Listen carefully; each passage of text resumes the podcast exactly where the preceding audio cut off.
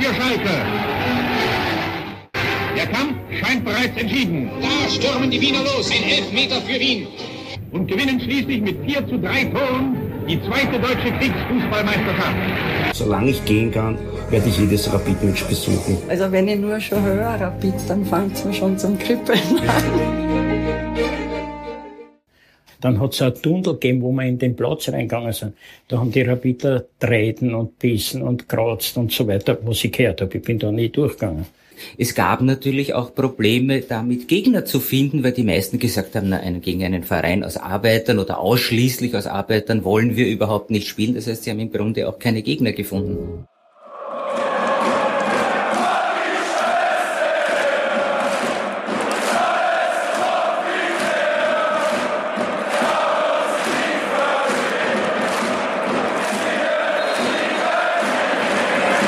Herzlich willkommen zum Hörfehler-Podcast Ausgabe 39. Mein Name ist Nick und in dieser Folge geht es um den SK Rapid Wien. Ich glaube, jede Menge Leute haben eine Menge Assoziationen zu diesem Verein. Ich muss sagen, nach dem Gespräch mit Laurin habe ich noch mal ein ganz anderes Bild im Kopf von eben Rapid Wien. Und ich bin mal gespannt, wie es euch dabei geht. Ich würde mich sehr, sehr freuen, wenn ihr mal ein Feedback, also einen Kommentar auf dem Blog hinterlasst wie ihr die Folge so empfunden habt. Ich finde sie auf jeden Fall sehr, sehr spannend. Sie geht auch sehr historisch erstmal los. Ja, bevor die Sendung aber losgeht, möchte ich mich nochmal bei den Supportern des Podcasts bedanken. Das mache ich zwar am Schluss dann auch noch, aber ihr werdet es merken oder daran merkt man es, dass ich die Folge schon vor Wochen aufgenommen habe, denn ich habe dort Daniel nicht mit aufgezählt, der da erst später dazu kam. Insofern gilt jetzt an dieser Stelle dann auch noch mein Dank an Daniel. Und ich möchte eine Podcast-Empfehlung loswerden.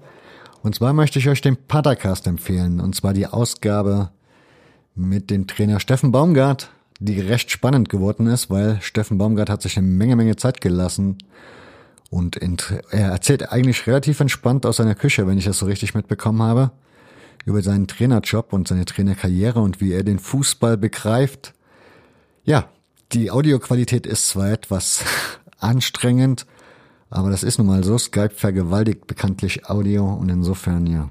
Hoffentlich will die Paracast Crew da nochmal eine andere Möglichkeit finden oder eine Lösung finden, dass die Soundqualität in Zukunft vielleicht ein Tickchen angenehmer wird. Aber das soll die Qualität oder den Content in dem Falle nicht schmälern. Gebt euch die Folge mit Steffen Baumgart und hört euch die Folge des Padacasts an. Den Link findet ihr selbstverständlich in den Show Notes. Und bevor wir jetzt wirklich mit der Sendung starten, möchte ich mich noch bedanken bei den Hörern der letzten Ausgabe. Das waren fast viermal so viele wie normalerweise. Schon extrem. Tausend Dank an die 60 Fans, die das auf ihren Blogs verlinkt haben.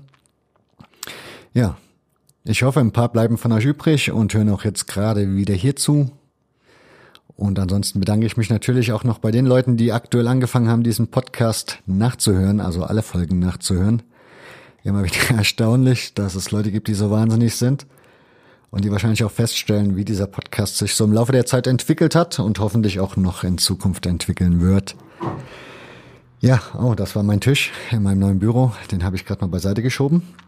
Und bevor ich jetzt hier völlig in den Smalltalk abrutsche, möchte ich noch darauf hinweisen, ihr könnt dem Podcast selbstverständlich in den sozialen Netzwerken folgen. Das geht bei Twitter unter @dockerkotscher. Da bin ich eigentlich am aktivsten wenn es darum geht. Dann gibt's natürlich die Facebook-Seite Hörfehler Podcast. Auch da bin ich relativ noch mal ein bisschen anders unterwegs vom Inhalt her. Das unterscheidet sich doch ein bisschen von Twitter. Und zu guter Letzt findet ihr den Podcast auch bei Instagram, wo ich dann noch mal vorhab, sollte ich mal wieder in die Gelegenheit oder zur Gelegenheit, in die Gelegenheit, zur Gelegenheit, Gottes hier, auf jeden Fall die Gelegenheit bekommen, Crowntoppen zu gehen und einen geilen Crown zu sehen, dann werde ich da sicherlich auch mal wieder Fotos hochschicken. Ansonsten gibt's da im Moment auch meistens nur Sendempfehlungen. Nichtsdestotrotz freue ich mich um jeden, der da folgt. Und als letztes natürlich nochmal der Hinweis, ihr könnt den Podcast oder ihr könnt helfen, dass dieser Podcast sichtbarer wird. Den einen oder anderen Hörer können wir nämlich durchaus noch vertragen. Und deshalb verkündet die frohe Botschaft, wenn euch der Podcast gefällt. Abonniert ihn fleißig in euren Podcatchern. Tut ihn dort empfehlen. Erzählt im Freundesbekannten- und Familienkreis davon. Ich sag dafür tausend Dank, denn ihr tut mir damit einen Riesengefallen. Dankeschön dafür. Und jetzt nach langer Vorrede viel Spaß mit Ausgabe 39 und Laurin Rosenberg.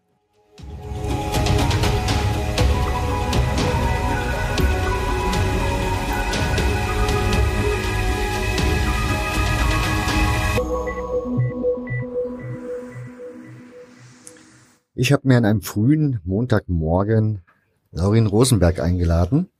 Er ist Historiker und Koordinator des SK Rapid Vereinsmuseums, auch kurz genannt Rapideum. Grüß dich, Laurin. Schönen guten Morgen. Schön, dass ich da sein kann. Ja, wunderbar. Wir reden über Rapid Wien. Jetzt fangen wir vielleicht mal ganz vorne an. Du bist Rapid Wien-Fan. Wie bist du das geworden? Das weiß ich nicht so ganz genau. Wie so oft ist es wahrscheinlich eine familiäre Prägung. Also mein acht Jahre älterer Bruder äh, war damals schon Rapid-Fan und hat mich da sicher beeinflusst, wie ich jung war. War das auch die Phase Mitte der 90er Jahre, wo wir recht erfolgreich waren, Europacup-Finale, Cupsieg und Meistertitel in zwei Saisonen. Das waren schon ganz gute Zeiten.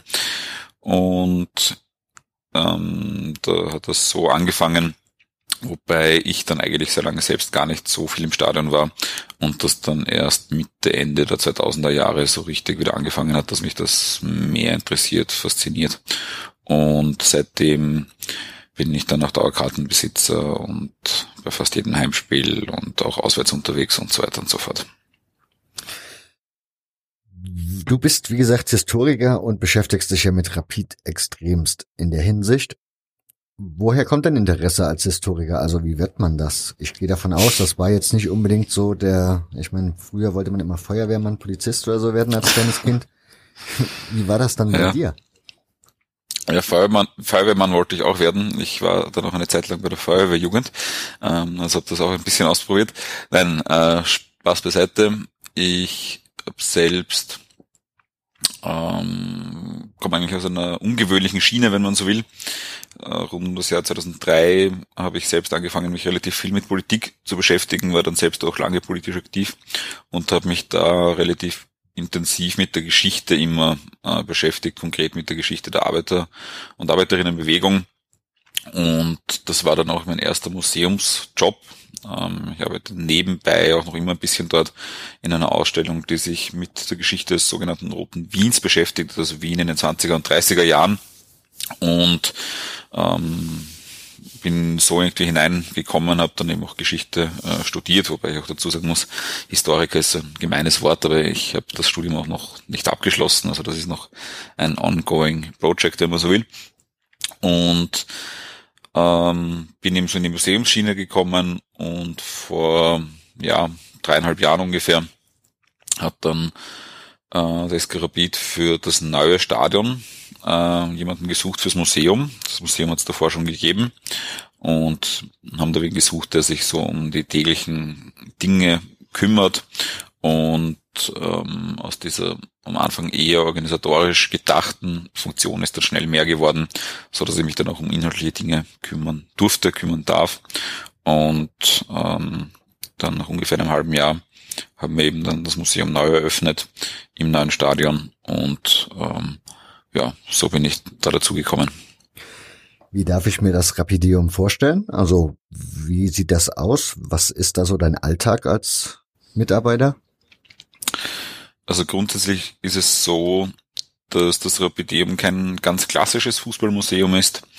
Ähm, wir haben jetzt nicht die klassische chronologische Erzählung, da fängt alles an und das passiert in dem Jahr, das passiert in dem Jahr, sondern wir haben drei große Themenbereiche, drei große Begriffe, wenn man so will, die auch alle Rapid sehr gut beschreiben. Das Ganze heißt dann gemeinsam kämpfen und siegen und ähm, ist dann eben so thematisch ausgerichtet. Also bei gemeinsam geht's viel um das Vereinsleben, äh, um Fans natürlich und so weiter und so fort. Solche Themen kämpfen äh, geht's natürlich in erster Linie um die sogenannten Kampfspiele, wie wir es immer sagen. Rapid ist seit seiner Gründungsgeschichte eher dafür bekannt, nicht unbedingt das schönste Spiel auf der Welt zu haben, aber dafür von der ersten bis zur letzten Minute alles zu geben, äh, Spiele zu drehen und so weiter und so fort. Und da schauen wir uns da ein paar Beispiele an. Und im Bereich Siegen geht es natürlich um die äh, schönen Zeiten, um die großen Erfolge äh, die da auch sehr vielfältig ähm, sind. Und also ein Zwischenthema, das können wir vielleicht auch nochmal genauer besprechen, widmen wir uns auch der Aufarbeitung der Geschichte ähm, Rapids im Nationalsozialismus, ist für uns auch ein ganz wichtiger Punkt.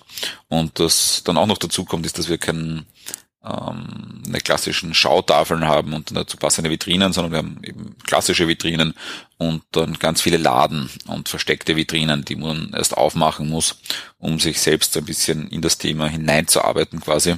Das heißt, Interaktivität ähm, ist für uns auch wichtig und den Besuchern und Besucherinnen die Möglichkeit zu geben, das selbst zu entdecken, wenn man so will. Ich vermute mal so, als Museumsmitarbeiter bekommt man ja so einen Eindruck vom, von den Gästen, A, die da kommen, also sprich, wo kommen die her und vor allen Dingen von der Anzahl, also was dieser Verein den Leuten vielleicht auch bedeutet. Wie ist das so bei Rapid? Also wie viel, was habt ihr so an, an Besucherzahlen? Ähm, wir machen grundsätzlich nicht nur das Museum, sondern auch die Stadionführungen mit dazu mhm. und versuchen das auch oft zu kombinieren. Äh, und ähm, deswegen war vor allem am Anfang natürlich das Interesse sehr, sehr groß. Es ist immer noch groß, aber im ersten Jahr, das hat uns schon überrascht. Also im ersten Jahr waren ungefähr 18.000 Menschen bei uns oder haben eine Stadionführung gebucht und ähm, dann auch das Museum besucht. Ähm, Im zweiten Jahr waren es um die 12.000, 13.000. Ähm, und jetzt sind wir halt mitten im dritten Jahr drinnen. Also es werden jetzt knapp um die 40.000 in den letzten äh, zweieinhalb Jahren da gewesen sein, was unsere Erwartungen relativ stark übertroffen hat. Also wir sind so von ungefähr 10.000 im Jahr ausgegangen ähm, und freuen uns natürlich, dass das so gut angenommen wird und so gut ähm, ankommt. Und ähm, jetzt muss ich ein bisschen ausholen. Man sieht auch, dass wir äh, für den Verein wichtig sind, dass wir nicht äh, so quasi, ja, da gibt's das Museum und die machen halt ihre Sachen, ähm, sondern ähm, wir wirklich wichtig sind äh, für den gesamten Verein und für die Fans. Äh, viele Fans sich bei uns auch Inspirationen holen. Also es hat jetzt zum Beispiel im Herbst äh, beim Heimspiel gegen Villarreal eine ähm, Choreografie gegeben, die Bezug genommen hat auf ähm, ein Spiel 1968, wo die Fans eine riesige Version einer alten Zeitung, eines alten äh, Titelblatts äh, nachgemalt haben im Prinzip, wo Rapid Real Madrid rausgeworfen hat im äh, Meistercup und ähm, haben eben da als Vorbild die Zeitung, die wir im Rapideum ausstellen, genommen. Also da äh, kommt immer wieder viel an und das freut uns dann natürlich besonders. Kriegst du auch so ein Gefühl, ob Rapid, also ob da viele Rapid-Fans außerhalb Österreichs zu euch kommen? Hm. Oder so viele gibt's außerhalb von Österreich nicht. Okay. ähm, also wir haben natürlich schon einen Namen äh, und es kommen natürlich äh, auch viele Leute aus anderen Ländern, Fußball interessiert aus anderen ähm, Ländern. Ob das jetzt dann alles die großen Rapid-Fans sind, weiß ich nicht. Aber gibt schon relativ viele. Natürlich sehr viele aus Deutschland, ähm, aus Italien ähm, und anderen fußballverrückten Ländern kriegen wir das immer wieder mit. Ähm, natürlich auch besonders dort, wo wir, sagen wir mal, Fanfreundschaften haben. Äh, so also gibt es auch relativ viele Griechen, die immer wieder äh, zu Besuch kommen. Aber sicher die zweitgrößte Gruppe nach Österreichern ähm, sind äh, Deutsche. Okay. 1897 wurde, wurde Rapid Wien gegründet, nicht unter diesem Namen. Das kannst du uns aber gleich erzählen, wie die Gründungsgeschichte ablief. Was mich interessieren würde, könntest du uns so ein bisschen in diese Zeit von Wien, also kann ich, wie Wien damals als Stadt so unterwegs war, bisschen mitnehmen? Ja, ähm, es ist natürlich so, dass die Gründung da wunderbar dazu passt, weil wir nur in einem speziellen, sagen wir mal, gesellschaftlichen Klima überhaupt entstehen haben äh, können, wir Ausdruck dieser Stadt auch in Wirklichkeit äh, sind. Ähm, Wien ist heute die zweitgrößte deutschsprachige Stadt äh, nach äh, Berlin, knapp unter zwei Millionen. Und man muss dazu sagen, diese Bevölkerungsgröße haben wir in Wirklichkeit vor 100 Jahren schon einmal gehabt. Ähm, rund um 1910 war Wien eine der fünf größten Städte der Welt mit ungefähr zwei Millionen äh, Menschen, die hier gewohnt haben. Und man muss dazu sagen, wie bei vielen anderen Städten auch, ähm, hat sich das erst so in den 50, 60, 70 Jahren davor ergeben.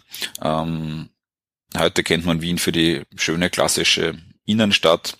Ähm, diese Innenstadt, das ist das Alt-Wien in Wirklichkeit. Äh, rundherum war die Stadtmauer die dann aufgelassen worden ist. Dann sind die Vorstädte ähm, eingemeindet worden, sind Teil der Stadt geworden und so Schritt für Schritt ist das weitergegangen.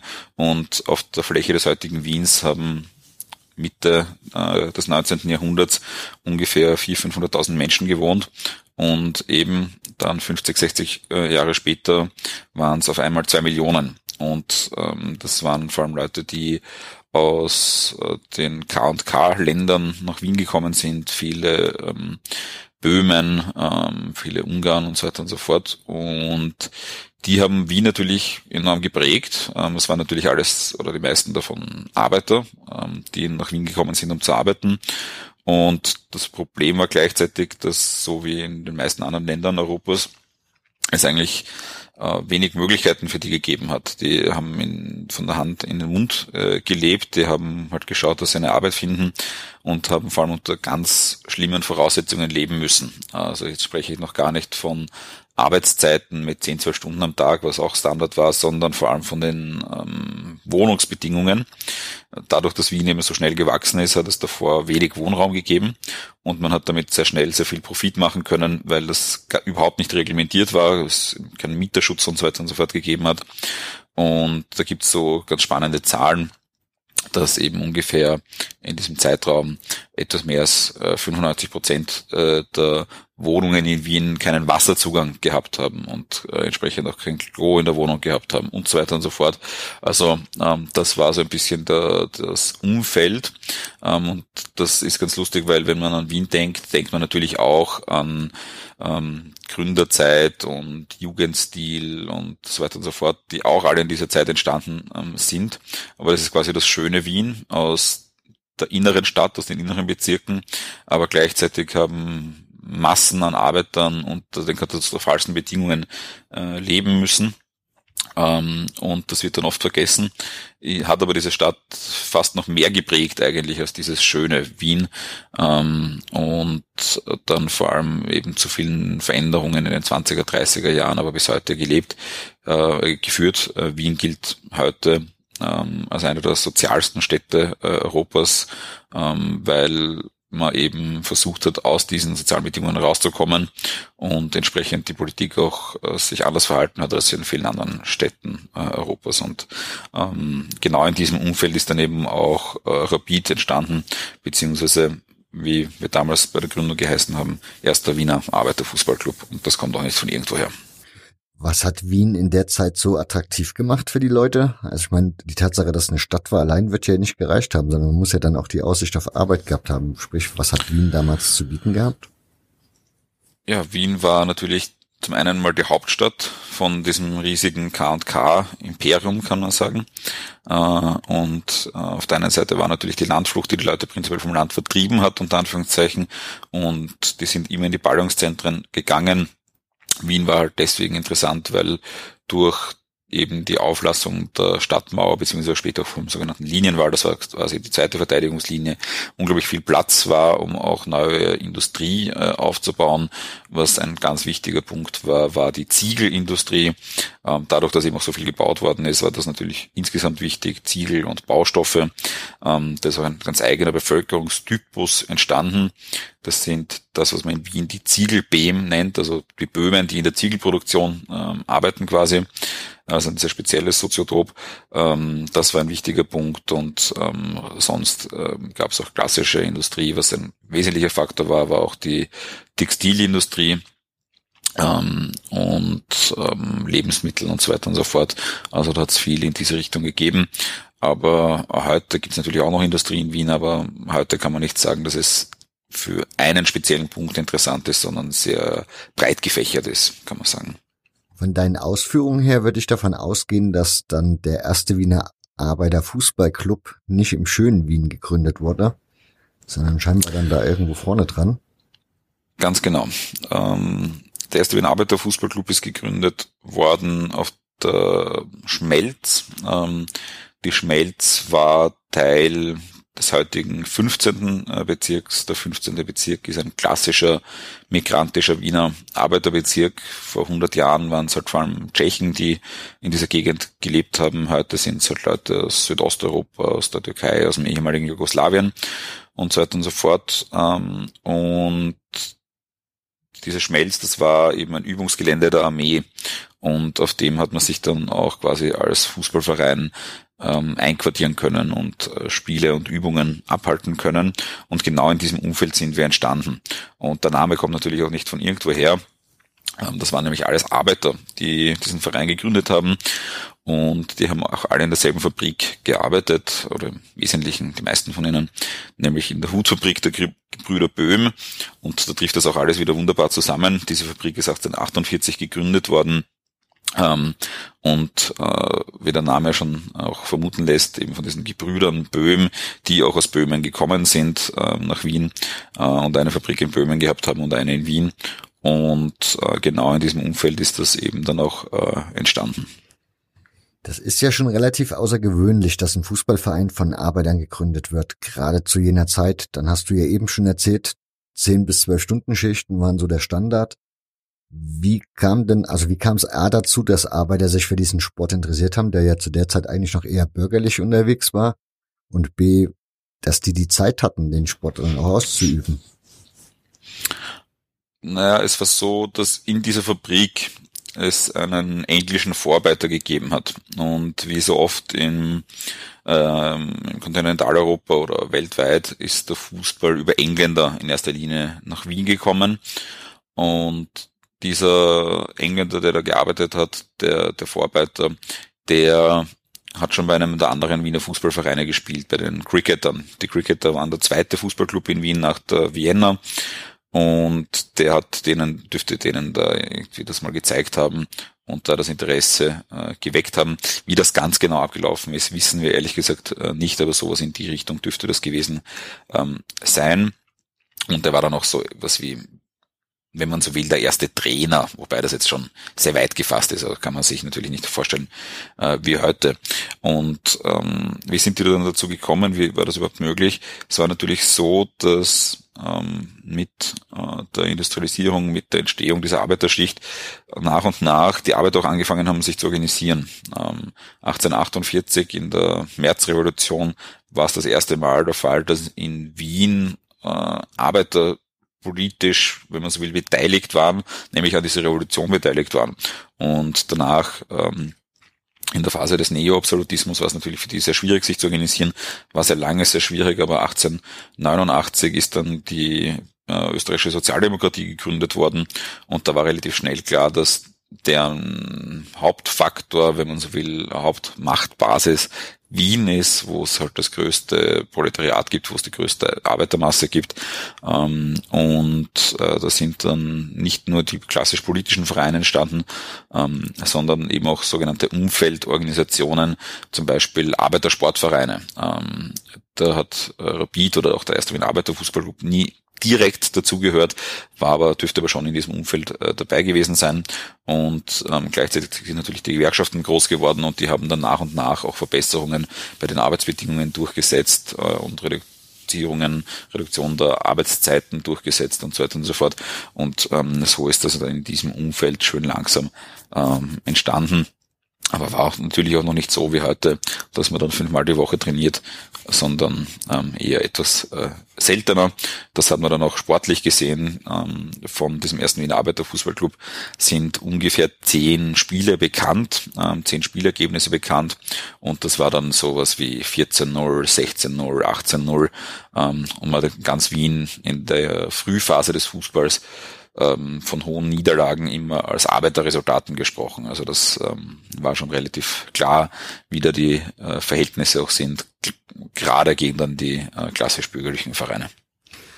Ich habe in der vergangenen Woche einen Podcast aufgenommen zum Thema Karlsruher FV und da hatten wir dann so das Thema, dass Fußballspielen zu der Zeit ein ziemlicher Luxus war, also eine teure Angelegenheit, gerade wegen Auswärtsfahrten etc. pp. Ist das dann, weil es halt in Wien war und das da so regionaler Fußball war, war das dann finanziell leistbar für die Spieler? Es war natürlich mit einem Aufwand äh, verbunden, ähm, aber es ist eben, war eben der Vorteil, wenn man so will, dass äh, Fußball in Österreich sehr lange auf Wien beschränkt war. Ähm, gibt da viele Diskussionen rundherum, aber auch dann die erste Liga, die dann gegründet wird und so weiter und so fort, das hat sich ähm, im Wesentlichen alles auf Wien beschränkt. Der erste ähm, nicht österreichische Meister, äh, nicht Wiener äh, Meister aus Österreich war dann 1965, wenn ich es jetzt richtig im Kopf habe, ähm, der Lask aus Linz. Also äh, bis dahin gab es nur Wiener Vereine, die Meister geworden sind. Also die Vormachtstellung im Fußball war immer in Wien. Das heißt, Auswärtsreisen haben sich in sehr ähm, beschränktem Ausmaß nur ergeben. Bei Rapid war es so, dass die erste Auslandsreise dann ähm, 1901 äh, war nach Prag und da ist man dann äh, mit der damals noch vorhandenen dritten Klasse äh, nach Prag gefahren. Ähm, also äh, viel Geld war natürlich nicht da und wenn es Ausgaben gab oder Reisen gab, war das schon ein gewisser Aufwand, aber es hat natürlich geholfen, dass man sich in erster Linie in Wien bewegt hat. Gibt es eine Erklärung dafür, dass der Fußballverein damals Blau-Rot als Vereinsfarben gewählt hat? Ähm, auch das wissen wir nicht zu 100 Prozent. Wir gehen aber davon aus, dass das mit der Hutfabrik zu tun hat. Diese Hutfabrik hat ein Logo, das in die Hüte auch immer eingestickt worden ist. Und das sieht sehr ähnlich aus wie das Gründungswappen äh, von Rapid und ist in den Farben Rot und Blau gehalten. Und wir nehmen an, dass das äh, quasi von dieser Fabrik übernommen worden ist. Gibt's aus diesem, aus dieser Zeit, bis das dann die na, Umbenennung, bis es die Umbenennung gab zu Rapid, gibt es aus der Zeit noch irgendwas Spannendes vom ersten Wiener Arbeiterfußballclub zu erzählen? Also gab es da noch irgendeine Entwicklung oder irgendeinen besonderen Platz oder? Nein, ich, im Wesentlichen war das ja nur relativ kurze Zeit. Also dieser Club ist ja im Sommer 1897 gegründet worden wir gehen davon aus, dass eigentlich dann im ganzen Jahr 1897 nicht mehr viel passiert ist, weil ähm, erst im Dezember 1897 die äh, Erlaubnis von der Militärverwaltung gekommen ist, überhaupt diesen Platz dann dort zu verwenden. Und dann gibt's eben Aufzeichnungen von ein paar Spielen aus dem Jahr 1898. Sehr lange hat man auch geglaubt, dass dieser erste Wiener Arbeiterfußballclub erst 1898 gegründet worden ist. Ähm, erst seit 2011 wissen wir, dass es eben schon 97 der Fall war. Und dann ist es schon bald soweit, am 8. Jänner 1899 äh, wird dann der erste Wiener Arbeiterfußballclub in Sportclub Rapid umbenannt und damit ist es in Wirklichkeit etwas mehr als ein Jahr und entsprechend gibt es da dann ähm, auch nicht allzu viel mehr zu erzählen, vor allem weil natürlich auch die äh, Quellenlage relativ überschaubar ist, was das was diesen Zeitraum angeht. Warum gab es die Umbenennung in Rapid und Wieso dieser Name vor allen Dingen? Der ist ja doch schon ziemlich ungewöhnlich. Ja, es ist so, dass ähm, wir auch das nicht ganz genau wissen, wie so oft in der Frühphase äh, von Rapid. Ähm, die, da gibt es auch mehrere Theorien dazu. Eine Theorie sagt, dass man das gemacht hat, um quasi symbolisch sportlich neu anzufangen und äh, eben diese ganzen schlechten Ergebnisse aus der Arbeiterzeit ähm, zu vergessen. Ähm, und dann gibt's noch eine zweite, etwas, ähm, ja, sagen wir mal, politischere äh, Variante. Ich habe schon erwähnt, dass es eben ähm, diese ganzen Umfeldvereine gegeben hat der Sozialdemokratie und die hatten alle den, im Namen Arbeiter stehen. Und für die Behörden war alles, was äh, Arbeiter im Namen hat, äh, gleichgesetzt mit der Sozialdemokratie die sich eben gerade gegründet hat, die gerade aus, erst aus der Verbotszeit gekommen ist, gleichzeitig aber noch sehr stark überwacht worden ist. Und das war nicht immer ganz einfach für diese Vereine, dann ein normales Vereinsleben zu führen. Und ähm, eine Theorie besagt eben auch, dass man das dann gemacht hat, um aus diesen, dieser Überwachung quasi hinauszukommen und eben zu sagen, nein, wir sind ein unpolitischer Verein, wir haben damit nichts zu tun. Ähm, und das äh, wäre so die zweite äh, Theorie. Warum ausgerechnet der Name Rapid? Es ist ein nicht ganz gewöhnlicher Name. Es gibt ähm, im europäischen Fußball auch noch ein paar andere Beispiele. Rapid Bukarest, ähm, die haben sich nach einer Lokomotive benannt. Das ist ein, ein klassischer Eisenbahnerverein. Ähm, in unserem Fall war das Vorbild ein anderer Verein, nämlich Rapide Berlin. Rapide Berlin war einer der Gründungsvereine, Gründungsmitglieder vom DFB und damals in Berlin durchaus erfolgreich und war so ein bisschen das äh, Vorbild Heute spielt der Nachfolgeverein, die haben immer wieder fusioniert, ich glaube in der neunten Leistungsstufe mittlerweile. ähm, und heißt SV Nordwedding. Ähm, am bekanntesten ähm, sind eigentlich zwei Brüder, die aus diesem Verein, aus dem Nachwuchs dieses Vereins gekommen sind. Das sind nämlich die Kovac-Brüder. Ähm, aber sonst ist da eigentlich relativ wenig von diesem Verein heute mehr bekannt, sagen wir mal so. Und ähm, so sind wir zu diesem Namen gekommen. Du hast ja gerade erzählt, also diese Ergebnisse, die du dann eben aufgezählt hast, waren ja dann scheinbar alles Niederlagen. Mhm. Wie hat sich Rapid dann so im Laufe der nächsten Jahre entwickelt? Und vor allen Dingen, wie hat sich vielleicht auch der Spielort entwickelt? Ist man noch auf dem ja. Schmelz geblieben oder gab es dann auch da eine Änderung? Es gab dann auch hier eine Änderung 1903. Also die ersten Jahre bleibt auch Rapid noch auf der Schmelz. 1903 wird der Rudolfsheimer Sportplatz bezogen, das war gleich ums Eck, kann man sagen, ähm, und war dann der erste echte Platz. Und das war schon ein großer Schritt nach vorne. Es hat damals noch nicht sehr viele Vereine gegeben, die einen eigenen Fußballplatz gehabt haben. Und es hat auch noch keinen Ligabetrieb in dem Sinne äh, gegeben, äh, wie man sich das heute vorstellen kann. Äh, die meisten Bewerbe, wenn man so will, die es gegeben hat, waren Turniere, die von den Vereinen selbst ausgetragen worden sind. Und da hat man dann halt immer ein Wochenende lang gegeneinander gespielt ähm, und geschaut, welcher Club halt am stärksten ist momentan. Das waren dann aber auch jetzt nicht die Elfer-Turniere, wie man sich heute vorstellt, sondern da haben dann auch manchmal nur sechser Mannschaften gegeneinander gespielt, weil die Vereine noch nicht so viele Mitglieder hatten und so weiter und so fort. Das war so das sportliche Umfeld. Und ähm, in diesem Zeitraum passiert dann auch das Rapid schön langsam erfolgreicher wird und sich da ähm, auch anfängt durchzusetzen. Jetzt nicht noch nicht als das stärkste Team in Wien, aber zumindest ein paar Achtungserfolge äh, feiert und ähm, da äh, zu Erfolgen ähm, kommt.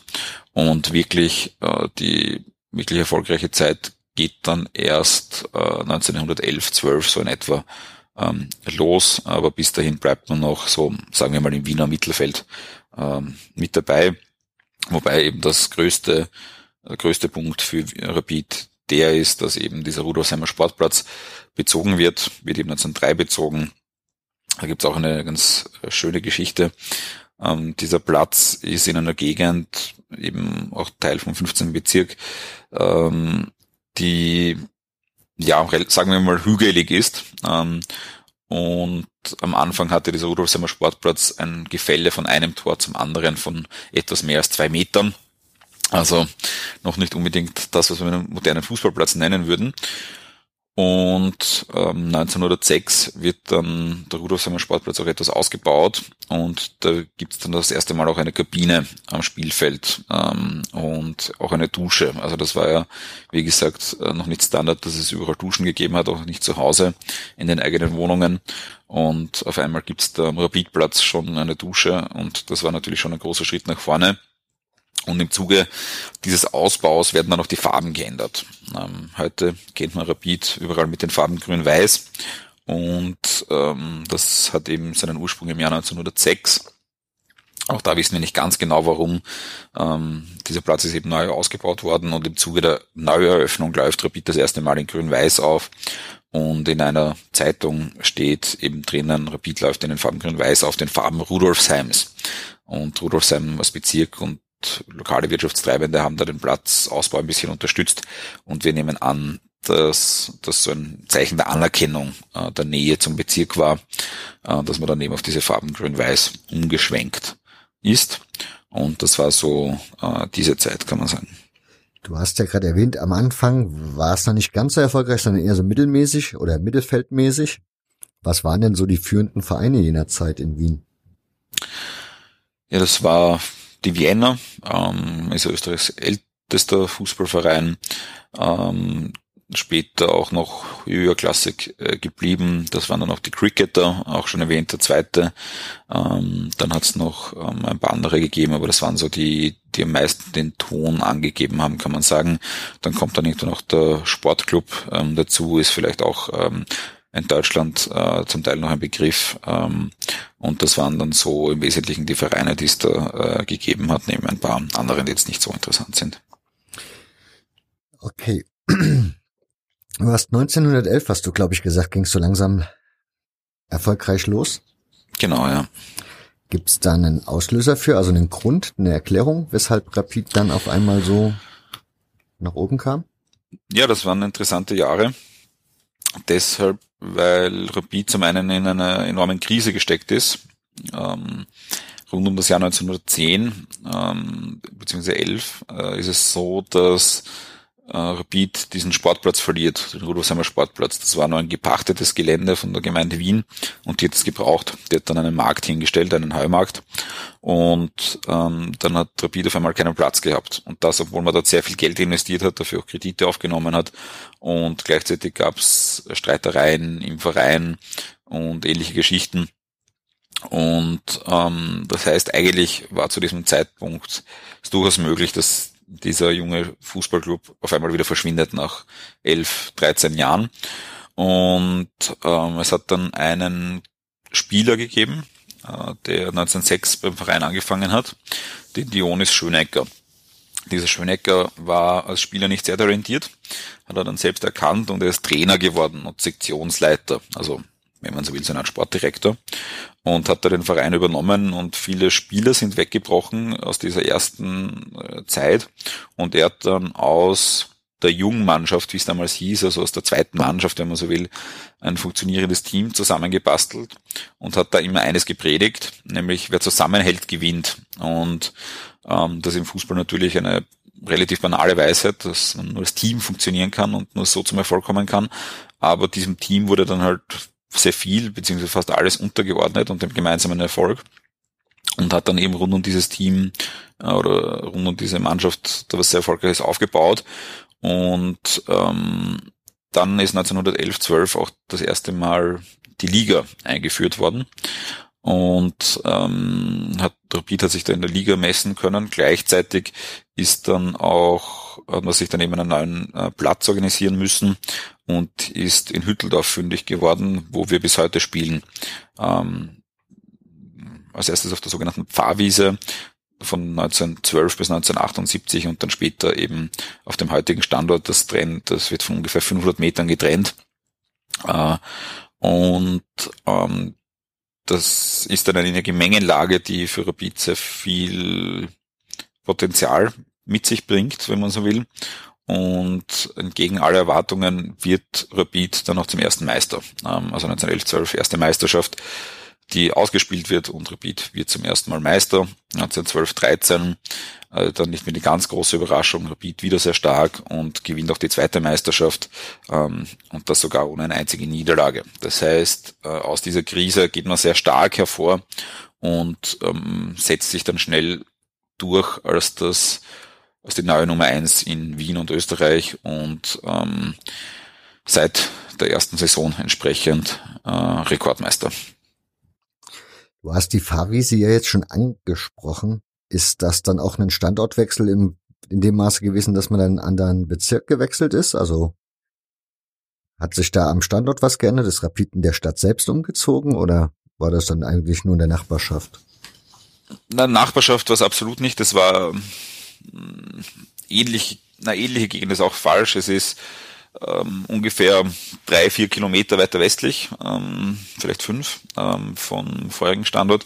Und es hat sich sozial auch was geändert. Also Rudolfsheim, ähm, wie gesagt, klassische Wiener Arbeitergegend, dicht besiedelt. Ähm, und Hütteldorf, das war wirkliche Vorstadt. Ähm, also es gibt in Wien die Heurigen, ähm, auch dort gab's Heurigen. Es war zum Teil eine Weinbaugegend, ähm, noch relativ dünn besiedelt und eher ähm, bürgerlich äh, geprägt und nicht unbedingt äh, von den Arbeitern.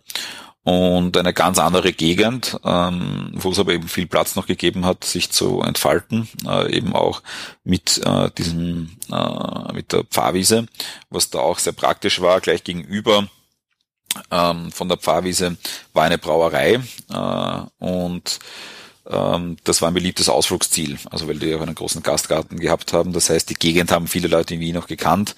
Äh, gleichzeitig ist in dem Zeitraum auch die Stadtbahn äh, gebaut worden und in Hütteldorf direkt äh, etwa 400 Meter entfernt von der Pfarrwiese ein großer Bahnhof gebaut worden. Und das war dann eine Mengenlage, die das zu einem attraktiven Ort gemacht hat, auch für Arbeiter interessant gemacht hat, die dann halt äh, nach Hütteldorf hinausgefahren sind, aber eben auch direkt in der Gegend für die Menschen interessant war. Und das hat es zu einer ganz interessanten Mischung äh, gemacht. Und ähm, ist ja ganz lustig, weil heute äh, Vereinen oft auch Ortswechsel angekreidet werden, wenn man sagt, ja, man zieht jetzt weg eher in die Vorstadt und baut dort ein neues Stadion hin oder was auch immer. Ähm, und wir haben das damals gemacht und es hat sich für uns als erfolgreich äh, herausgestellt. Wenn wir aber heute jemand vorschlagen würde, dass wir aus Hütteldorf wegziehen, ähm, ist das, äh, ist da ein Aufschrei äh, vorprogrammiert, beziehungsweise gibt es den noch immer wieder, weil bevor wir jetzt das neue Stadion gebaut haben, ist das auch zur Diskussion gestanden, dass man das Stadion ja woanders hinstellen könnte. Aber das geht heute nicht mehr. Rapid ist in Hütteldorf zu Hause, Hütteldorf gehört zu Rapid und Rapid zu Hütteldorf und ähm, das ist da relativ klar mittlerweile. Das wäre nämlich meine nächste Frage gewesen. Gut, dann hast du die mhm. auch schon beantwortet.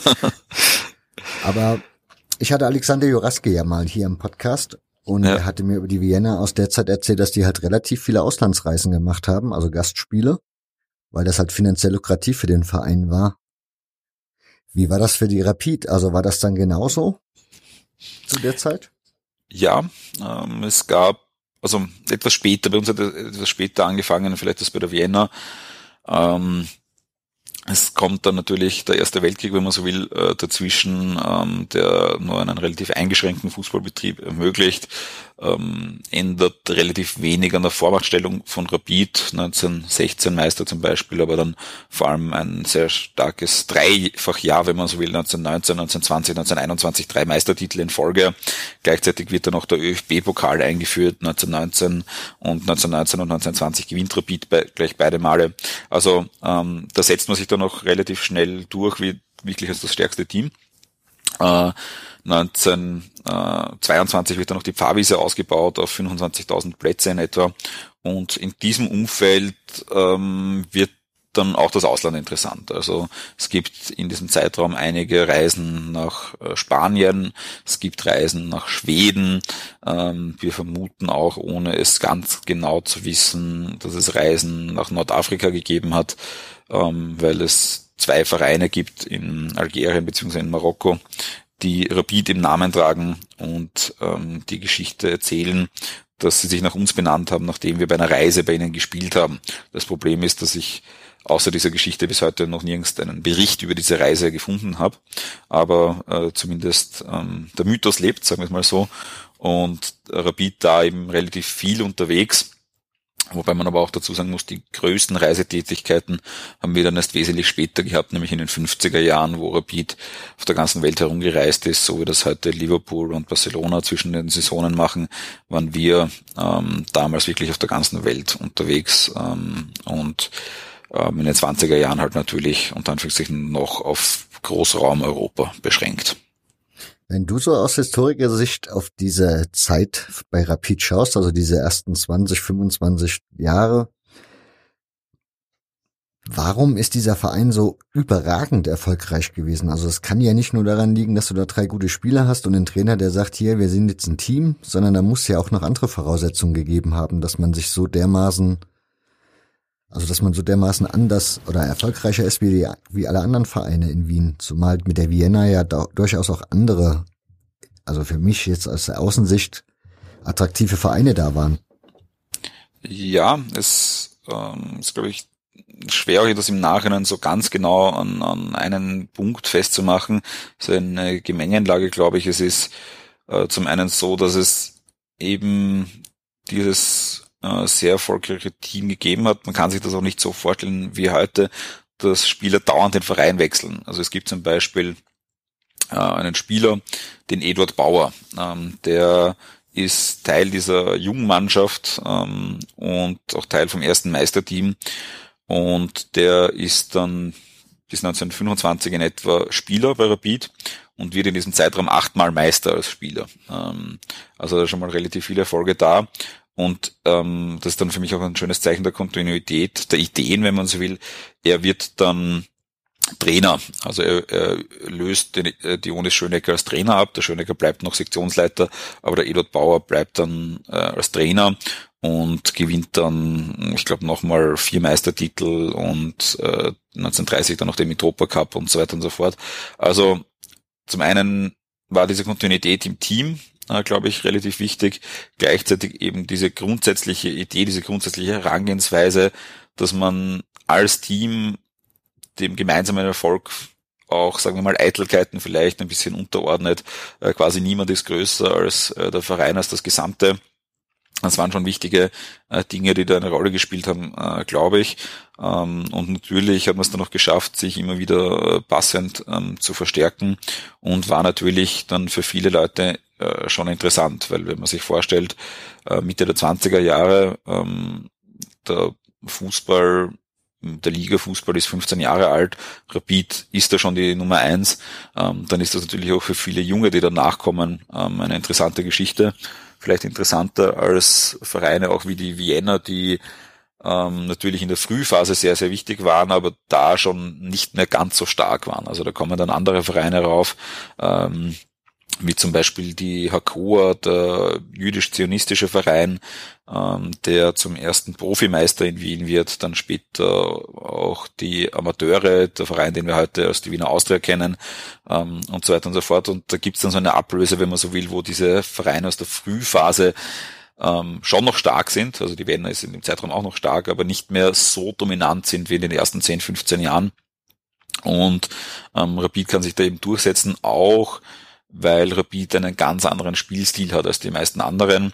Ähm, man spricht dann gerne vom Kaffeehausfußball, also dem schönen Spiel, dem sogenannten Scheiballspiel, ähm, so, so ein Vorläufer vom Kurzpassspiel, wenn man so will, ähm, und dem Donaufußball und so weiter und so fort. Und äh, das war eben eher das schöne Spiel alles und Rapid war da die ähm, Gegenposition. Rapid hat, ähm, während ganz Wien schön gespielt hat, halt sich auf seine eigenen Tugenden äh, berufen, auf äh, fitte Spieler, äh, die halt auch wirklich 90 Minuten durchlaufen können und dann Spiele auch äh, dramatisch um, umdrehen können. Also gibt es ein Spiel, das immer wieder zitiert wird, ähm, ich glaube 1921, ihr müsst jetzt nachschauen, äh, gegen den Wiener Athletikclub WAC, die schon 15-0 vorne waren zur Halbzeit ähm, und Rapid gewinnt dann, oder, oder na, zur Halbzeit war es glaube ich 5-2 und ähm, Rapid gewinnt dann auf jeden Fall am Ende 7 zu 5, also einen 5-0 Rückstand auf ein 7-5 umdrehen.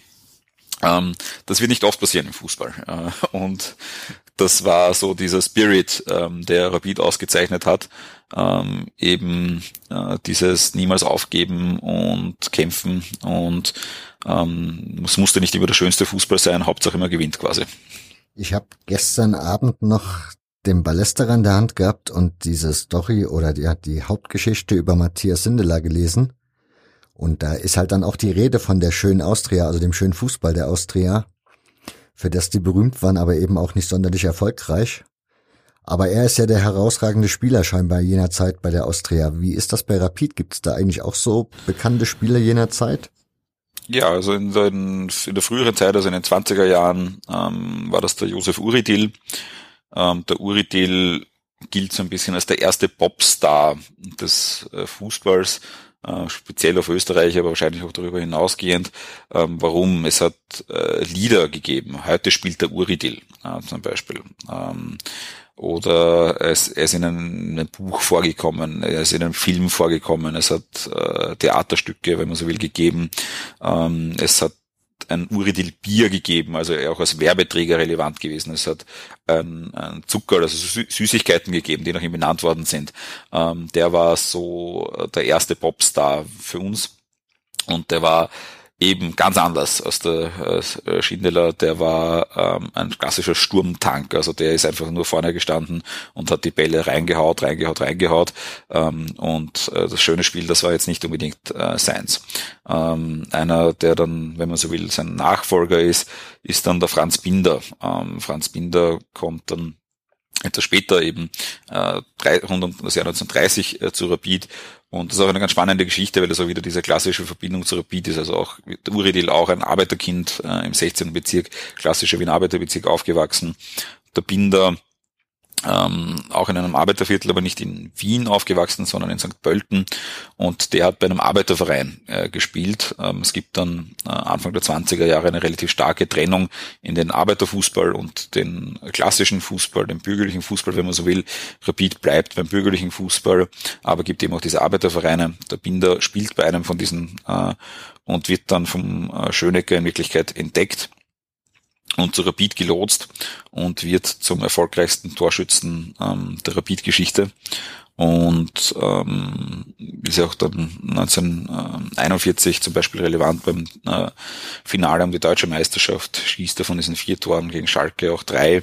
Und ähm, der ist dann der nächste große äh, Star, wenn man so will, aber auch er ein ja, ungefähr zwei Meter groß äh, Spieler, der äh, eher durch seine, also nicht durch das ganz schöne Spiel äh, auffällt, sagen wir so, aber durch unglaubliche Effizienz. Um, ähm, ja, wir sind dann in den 30ern. Du hast jetzt erzählt, da gibt's diese, ja, die früheren, die Arbeiterclubs, die ja dann für sich irgendwann gespielt haben. Ist das in Österreich eigentlich auch so eine große Geschichte, wie das in Deutschland so ist? Ich meine, in Deutschland ist sie mittlerweile relativ vergessen. Ich glaube, das wissen die wenigsten noch wirklich relevant. Aber ja. Ja, ich würde sogar behaupten, es ist noch größer. Ja. Ähm, diese Trennung war eine noch größere, weil es gesamtgesellschaftlich eine noch größere Pattstellung, Gegenüberstellung äh, gegeben hat zwischen ähm, Arbeiterbewegung auf der einen Seite und dem gesamten bürgerlichen System. Ähm, da spielt auch diese Geschichte vom Roten Wien wieder eine Rolle. Das Rote Wien war nicht nur ein städtebauliches Projekt oder, oder stadtpolitisches Projekt, sondern gleichzeitig so ein bisschen ein politischer, gesamtgesellschaftlicher Gegenentwurf. Ähm, man muss sich vorstellen, dass ähm, 1929 äh, ungefähr eineinhalb Millionen Menschen nur noch in Wien gelebt haben und von diesen eineinhalb Millionen waren ungefähr 500.000 Mitglied der Sozialdemokratischen Partei. Ähm, die haben ein eigenes Soziotop gebaut, wenn man so will, und da hat auch ein eigener Sport äh, dazugehört, der Arbeitersport. Ähm, in Wien ist auch ähm, dann 1931 die Arbeiterolympiade ausgetragen worden. Dafür ist auch das heutige Ernst-Happel-Stadion eigentlich gebaut worden oder damit eröffnet worden. Und Arbeiterfußball, das war schon ähm, dann natürlich die Königsdisziplin, wenn man so will, und da sehr, sehr ähm, relevant ähm, und weit verbreitet und ähm, sicher, der, also in Wien auf jeden Fall der größte Teil, also ähm, wenn man es jetzt äh, an der Masse äh, hernimmt, äh, der Fußballer war eher im Arbeiterfußball, aber natürlich heißt das nicht, dass dieselben Leute dann nicht ähm, zum bürgerlichen Fußball gegangen sind, um sich das anzuschauen. Und Rapid hat dann so ein bisschen eine Twitter-Rolle gehabt, äh, weil auf der einen Seite natürlich allen klar war, das ist tendenziell der Arbeiterclub, aber gleichzeitig halt nicht im Arbeiterverband war. Ähm, das war immer so ein bisschen eine schwierige äh, Mengenlage, kann man sagen. Ähm, aber das war auf jeden Fall insgesamt eine ganz, ganz große Geschichte, die ähnlich wie in Deutschland im Wesentlichen vergessen ist heute. Man muss dann auch dazu sagen, äh, wo äh, Wien dann einen wesentlichen Schritt auch nach vorne war, war, dass eben dann schon äh, Profifußball eingeführt worden ist. Die Wiener Liga war die erst dritte Profiliga der Welt nach England und Schottland. Und entsprechend hat man da einfach andere Voraussetzungen und Bedingungen auch gehabt, die es in Deutschland noch länger nicht gegeben hat. Und in dem Zusammenhang ist dann natürlich auch relevant, dass 1927 ähm, der Mitropa Cup eingeführt wird, also der erste äh, länderübergreifende Vereinsbewerb überhaupt, ähm, der erste Vorläufer vom Europacup, wenn man so will. Und ähm, da äh, nicht nur die Wiener Vereine sehr maßgeblich beteiligt äh, waren, sondern dann auch sportlich erfolgreich waren. Also die Vienna gewinnt der Mitropa Cup, die Austria zweimal und Rapid eben auch einmal 1930 und das waren dann schon, kann man sagen, eigentlich mit die stärksten Vereine, nicht nur in Kontinentaleuropa, sondern wahrscheinlich auch darüber hinaus und ähm, äh, vielleicht sogar äh, weltweit. Ich würde gerne auf die NS-Zeit kommen, aber mhm. ja, genau, auf die kommen. Aber wieder jetzt dein Blick als Historiker auf die Vergangenheit. In dieser Zeit noch bevor 33 war, oder dann der Anschluss Österreichs. Wie war Rapid, also wie hat man die letzten Jahre, bevor das aufgeklärt wurde, wie hat man da über Rapid gesprochen, was die, was diese Zeit angeht, bevor es die Aufklärung, also diese Bücher dazu gab? Mhm. Es war relativ klassisch österreichisch. Ähm, und zwar hat man einfach nicht groß darüber gesprochen. Also es war eher so, dass man die sportlichen Erfolge, die es äh, zur gegeben hat, schon ähm, immer wieder thematisiert hat und besprochen hat, aber nicht über das, was rundherum passiert ist, beziehungsweise es rund, über das rundherum sehr viele Mythen gegeben hat, ähm, die sich gehalten haben. Ähm, je nachdem, wen man gefragt hat, hat es halt unterschiedliche gegeben. Äh, und äh, für die einen war Rapid der Nazi-Verein, für die anderen war Rapid der Widerstandsverein und so weiter und so fort und ähm, hat da eben sehr viele unterschiedliche Zuschreibungen äh, gegeben, aber im Wesentlichen hat man wenig äh, um das rundherum gesprochen, sondern sich ähm, auf diese sportlichen Erfolge ähm, konzentriert, wenn man so will, und äh, sich um den Rest nicht groß gekümmert. Wie kam es dann dazu, dass es diese Aufarbeitung der Geschichte gab? Also gab es dann irgendeinen Auslöser für oder war es einfach irgendwann so weit, dass einfach mal einer geguckt hat und gesagt hat, so ich mache da jetzt mal was drüber? Es war schon ein Auslöser mit dabei. Es war so, dass wir vor zehn Jahren unseren 110. Geburtstag gefeiert haben und da haben wir zwei im Sommer zwei Jubiläumsspiele gemacht. Eins gegen Liverpool und eins gegen Schalke. Und rund um dieses Spiel gegen Schalke sind da natürlich viele Anekdoten äh, wiedergekommen, viele Verweise eben auf dieses äh, berühmt-berüchtigte äh, Finale 1941. Und es hat dann zwei junge Historiker bzw. Politikwissenschaftler gegeben, die dem damaligen Präsidenten von Rapid, dem Rudolf Edlinger, einen Brief geschrieben haben, in dem sie quasi gesagt haben, na ja, ähm, dieser Umgang ist irgendwie ein komischer und man sollte sich das vielleicht einmal ganz genau anschauen, äh, wie das äh, jetzt äh, so funktioniert und ähm, was da passiert ist und so weiter und so fort, wie es ja auch in Deutschland schon bei vielen Vereinen passiert ist.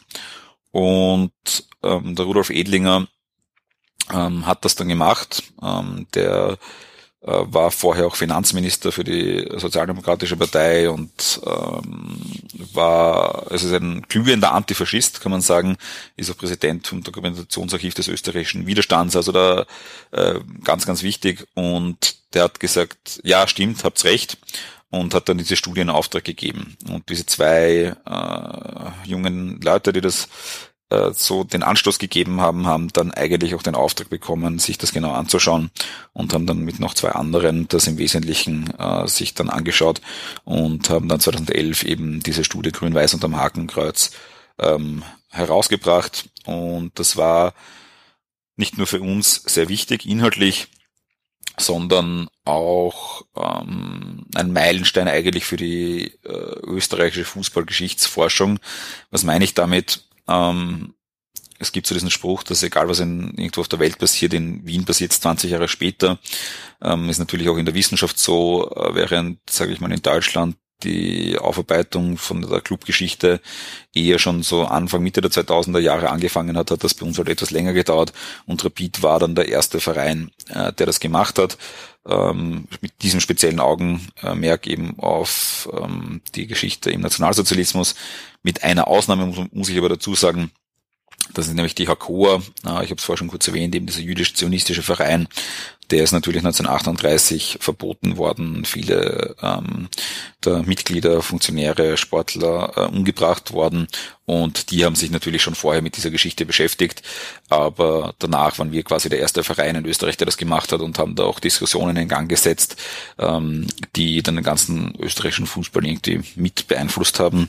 Und mittlerweile haben das schon viele andere Vereine auch gemacht und ähm, haben da so ein bisschen Pionierrolle gehabt und das war sehr, sehr wichtig ähm, für den gesamten Verein, ähm, sich das eben auch mal genauer äh, anzuschauen.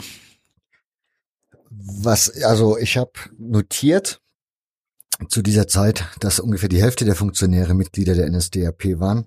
Ich vermute mal, das ist jetzt nicht besonders beeint, also das liest sich schlimm, aber ich vermute, wenn man sich mit den Fußballvereinen der Zeit beschäftigt, ist das jetzt nicht aufregend dramatisch anders wie bei anderen Vereinen. Also diese Quote war ähm, hoch, aber jetzt nicht übertrieben hoch, sagen wir mal so. Und es war grundsätzlich nicht nur bei uns der Fall, sondern auch bei äh, vielen anderen Vereinen ähm, oder bei den meisten eigentlich, dass es da äh, sofort nach der Machtübernahme beziehungsweise in unserem Fall nach dem sogenannten Anschluss ähm, dann äh, zu schnellen Anpassungen gekommen ist.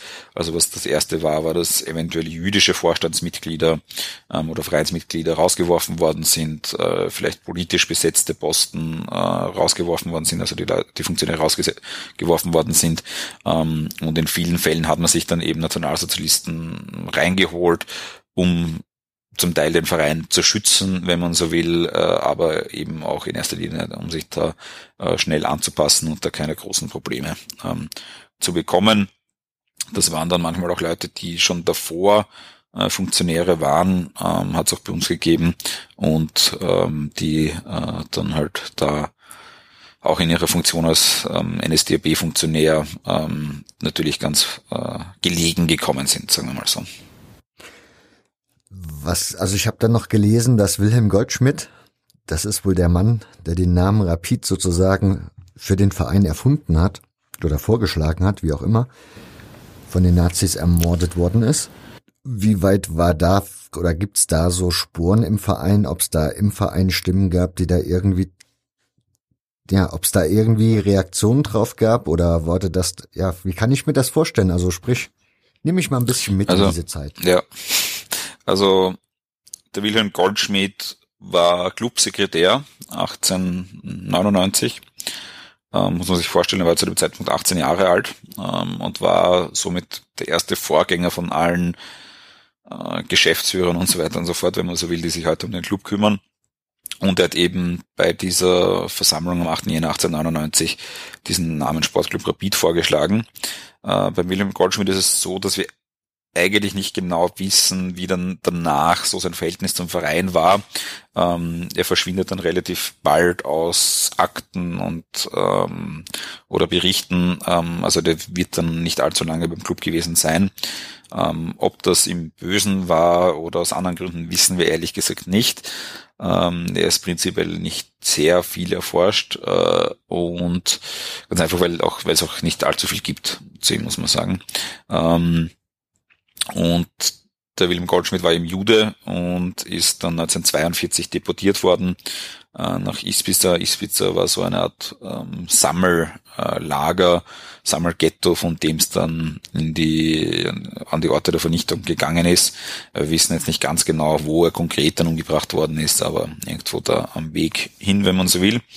Ähm, und ähm, jetzt ist es so, dass er eben da keine Rolle mehr im Verein gespielt hat. Deswegen haben wir auch keine Ahnung, ob das irgendjemand so noch wahrgenommen hat, dass es den überhaupt noch gegeben hat und wer das genau war. Ähm, also ob das der Vereinsintern irgendeine Rolle gespielt hat, wissen wir überhaupt nicht. Ich würde jetzt tendenziell nicht davon ausgehen, weil aus diesen, dieser Anfangsphase eigentlich auch niemand mehr wirklich im Verein war zu dem Zeitpunkt. Ähm, und ist dann auch eigentlich relativ stark in Vergessenheit geraten. Man hat den Namen immer wieder mal wo gelesen, weil er auch auf dem ersten Mannschaftsfoto drauf war und man gewusst hat eben, dass wir ihm den Namen verdanken, aber ähm, ist dann eigentlich auch erst durch diese Aufarbeitung äh, wieder stärker vor den Vorhang äh, geholt worden. Und das war für uns jetzt auch wichtig. Das war eines der Projekte jetzt ähm, anlässlich des 120. Geburtstags, den wir vor ein paar Wochen gefeiert haben, weil wir feiern immer nicht 1897, sondern 1899, also diese Umbenennung eigentlich als Geburtstag. Und ähm, an diesem Geburtstag haben wir bei seinem letzten Wohnhaus äh, in Wien ähm, so einen Stein der Erinnerung ähm, dann enthüllt und ähm, um eben auch dieses äh, Gedenken an ihn äh, wachzuhalten. Also ich würde fast behaupten, dass er heute im Vereinsgedächtnis präsenter ist als in den 1940er Jahren. Wie kann ich mir aber Rapid zu der Zeit vorstellen? Also ich gehe davon aus, wir haben zwar festgestellt, dass da relativ hohe Zahlen an NSDAP-Mitgliedern dann mal irgendwann in dem Verein waren, aber wie war Rapid so eigentlich aufgestellt? Also ich nehme mal an, Ende der 20er oder so wird das ja noch ein bisschen anders ausgesehen haben. Gibt's da irgendwie Quellen, wo irgendwie, wo man mitbekommt, da gab es dann Konflikte oder lief das dann reibungslos? Also sind irgendwelche ja. Mitglieder auf der Strecke geblieben vielleicht auch, also im Sinne von, ja. dass die auch aussortiert mhm. wurden und hatten halt nichts mehr zu melden? das hat es auf jeden Fall gegeben. Ähm, man muss sich auch immer vorstellen, Wien war damals einer der größten jüdischen Städte der Welt. Ungefähr zehn Prozent der Bevölkerung galten nach den Nürnberger Rassegesetzen als Juden. Und das hat natürlich enorme Auswirkungen gehabt. Und die waren entsprechend natürlich überall. Also es hat Juden gegeben, die Fabriksarbeiter waren, genauso wie Fabriksbesitzer und alles, was so dazwischen ist in Wirklichkeit. Und natürlich auch bei Fußballvereinen. Ähm, wir haben in den 20er Jahren zwei jüdische Präsidenten gehabt. Äh, wir haben einen ganz wichtigen Funktionär noch gehabt, ähm, den Leo Schiedrowitz. Der war so ein bisschen dann die rechte Hand auch von Dionys Schönecker. Und der war vor allem so für Öffentlichkeitsarbeit, würde man heute sagen, äh, zuständig, hat die Zeitung gegründet, hat viel mit den Journalisten gearbeitet ähm, und war so im Clubleben natürlich relativ wichtig. Und der musste, wie auch einer dieser Präsidenten, ähm, dann fliehen, also jetzt geschafft zu fliehen, muss man eigentlich dazu sagen, ähm, und war dann in Brasilien bis zum Ende des Kriegs und ist dann äh, wieder zurückgekommen ähm, und hat das so äh, überlebt. Ähm, es gibt dann noch ein zweites Todesopfer, neben dem Wilhelm Goldschmidt, einen Stürmer aus der Fr Frühzeit, den Fritz Dünnmann, der ist in Auschwitz umgebracht worden. Ähm, und dann gibt es eben noch ein paar, die eben ja, in irgendeiner Form dann ins Exil gegangen sind, aber in der Regel äh, nicht nochmal nach äh, Wien äh, zurückgekommen sind. Und das ist so ein bisschen das Bild, das wir haben. Es hat im Prinzip alles gegeben. Also es hat äh, diese enorm schnelle Anpassung an die neuen Verhältnisse gegeben. Ähm, jetzt noch nicht mal so, dass jetzt unter Anführungszeichen viel passiert wäre, dass das alles überzeugte Nazis gewesen wären, sondern dass es halt einfach eine schnelle Anpassung war. Gleichzeitig hat es aber natürlich auch diese überzeugten Nationalsozialisten gegeben, die jetzt dann zum Teil auch an Kriegsverbrechen äh, beteiligt äh, waren als Soldaten oder auch äh, als SA-Funktionär oder ähnliche Geschichten. Ähm, also Mitglieder hat es auch gegeben, ähm, nicht bei den aktiven Spielern, muss man auch dazu sagen, ähm, aber zum Beispiel der Josef Uridil, den ich vorher erwähnt habe, der wird Mitglied der NSDAP, ob aus großer Überzeugung oder äh, einfach um seinen Job als Polizisten zu erhalten, äh, wissen wir auch nicht genau. Ähm, aber grundsätzlich ähm, hat es das da gegeben. Auch der Trainer äh, war NSDAP-Mitglied. Ähm, also das hat es da auf jeden Fall gegeben. Ähm, und aber wie gesagt, nicht immer ganz klar, wie sehr das jetzt aus Überzeugung war oder um sich da irgendwie äh, zu retten. Ähm, gleichzeitig hat es aber auch eine Form von, ja, sagen wir mal, Distanz gegeben. Das ist jetzt, ähm, darf man sich jetzt nicht zu viel darunter vorstellen, nicht den ganz großen Widerstand, aber es hat auch ähm, Spieler gegeben, die äh, das relativ klar gemacht haben, eher im Nachwuchsbereich, dass sie das jetzt nicht so gut finden. Der Ernst Happel ist da immer ein schönes Beispiel, äh, der ähm, selbst Sohn von tschechischen Migranten äh, war, beziehungsweise Enkelsohn und ähm, da schon gewusst hat, was das äh, bedeutet, äh, wenn man da quasi ähm, in, diese, in diesen Kategorien äh, landet.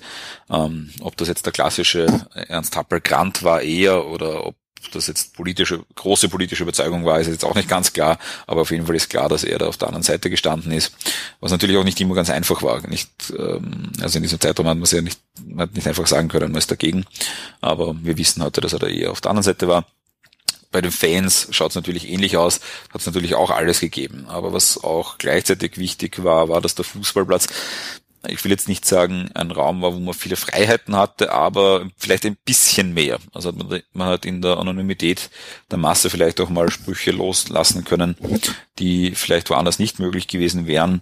Und es gab ja in ganz Deutschland die sogenannte Swing-Jugend.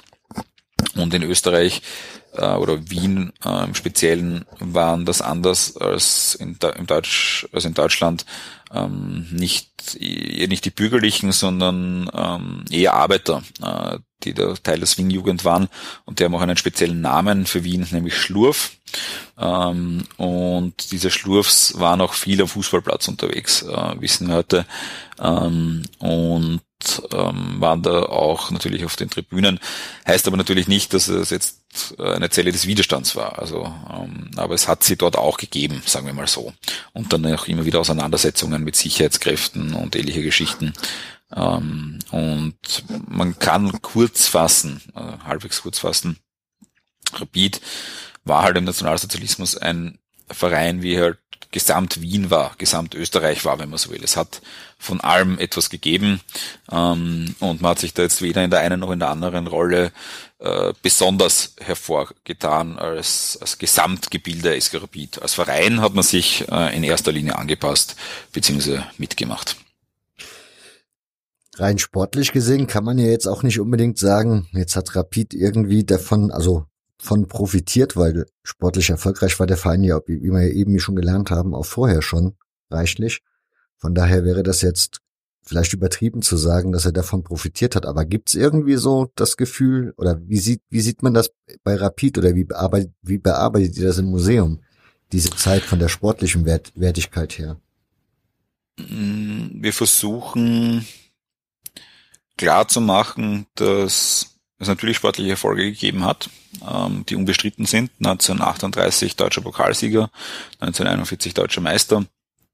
Ähm, aber gleichzeitig eben darauf hinzuweisen, dass sportliche Erfolge in dieser Zeit auch nur im Kontext der Zeit gesehen werden kann. Äh, für mich ist das beste Beispiel da immer dieses berühmte Spiel, eben das, das Finale um die deutsche Meisterschaft 41, ähm, das sportlich herausragend war. Ähm, Im Olympiastadion in Berlin vor 90 bis 100.000 Zuschauern, ähm, 13-0 hinten gegen Schalke und dann gewinnt man dieses Spiel noch 4 zu 3. Das ist natürlich für sich genommen äh, schon Stoff für Legenden. Ähm, aber gleichzeitig muss man da noch dazu sagen und sehen, dass äh, dieser Tag auch gleichzeitig der Tag war, an dem ähm, das Deutsche Reich die Sowjetunion überfallen hat und damit den Zweiten Weltkrieg natürlich auf ein ganz anderes äh, Level gehoben hat, wenn man so will.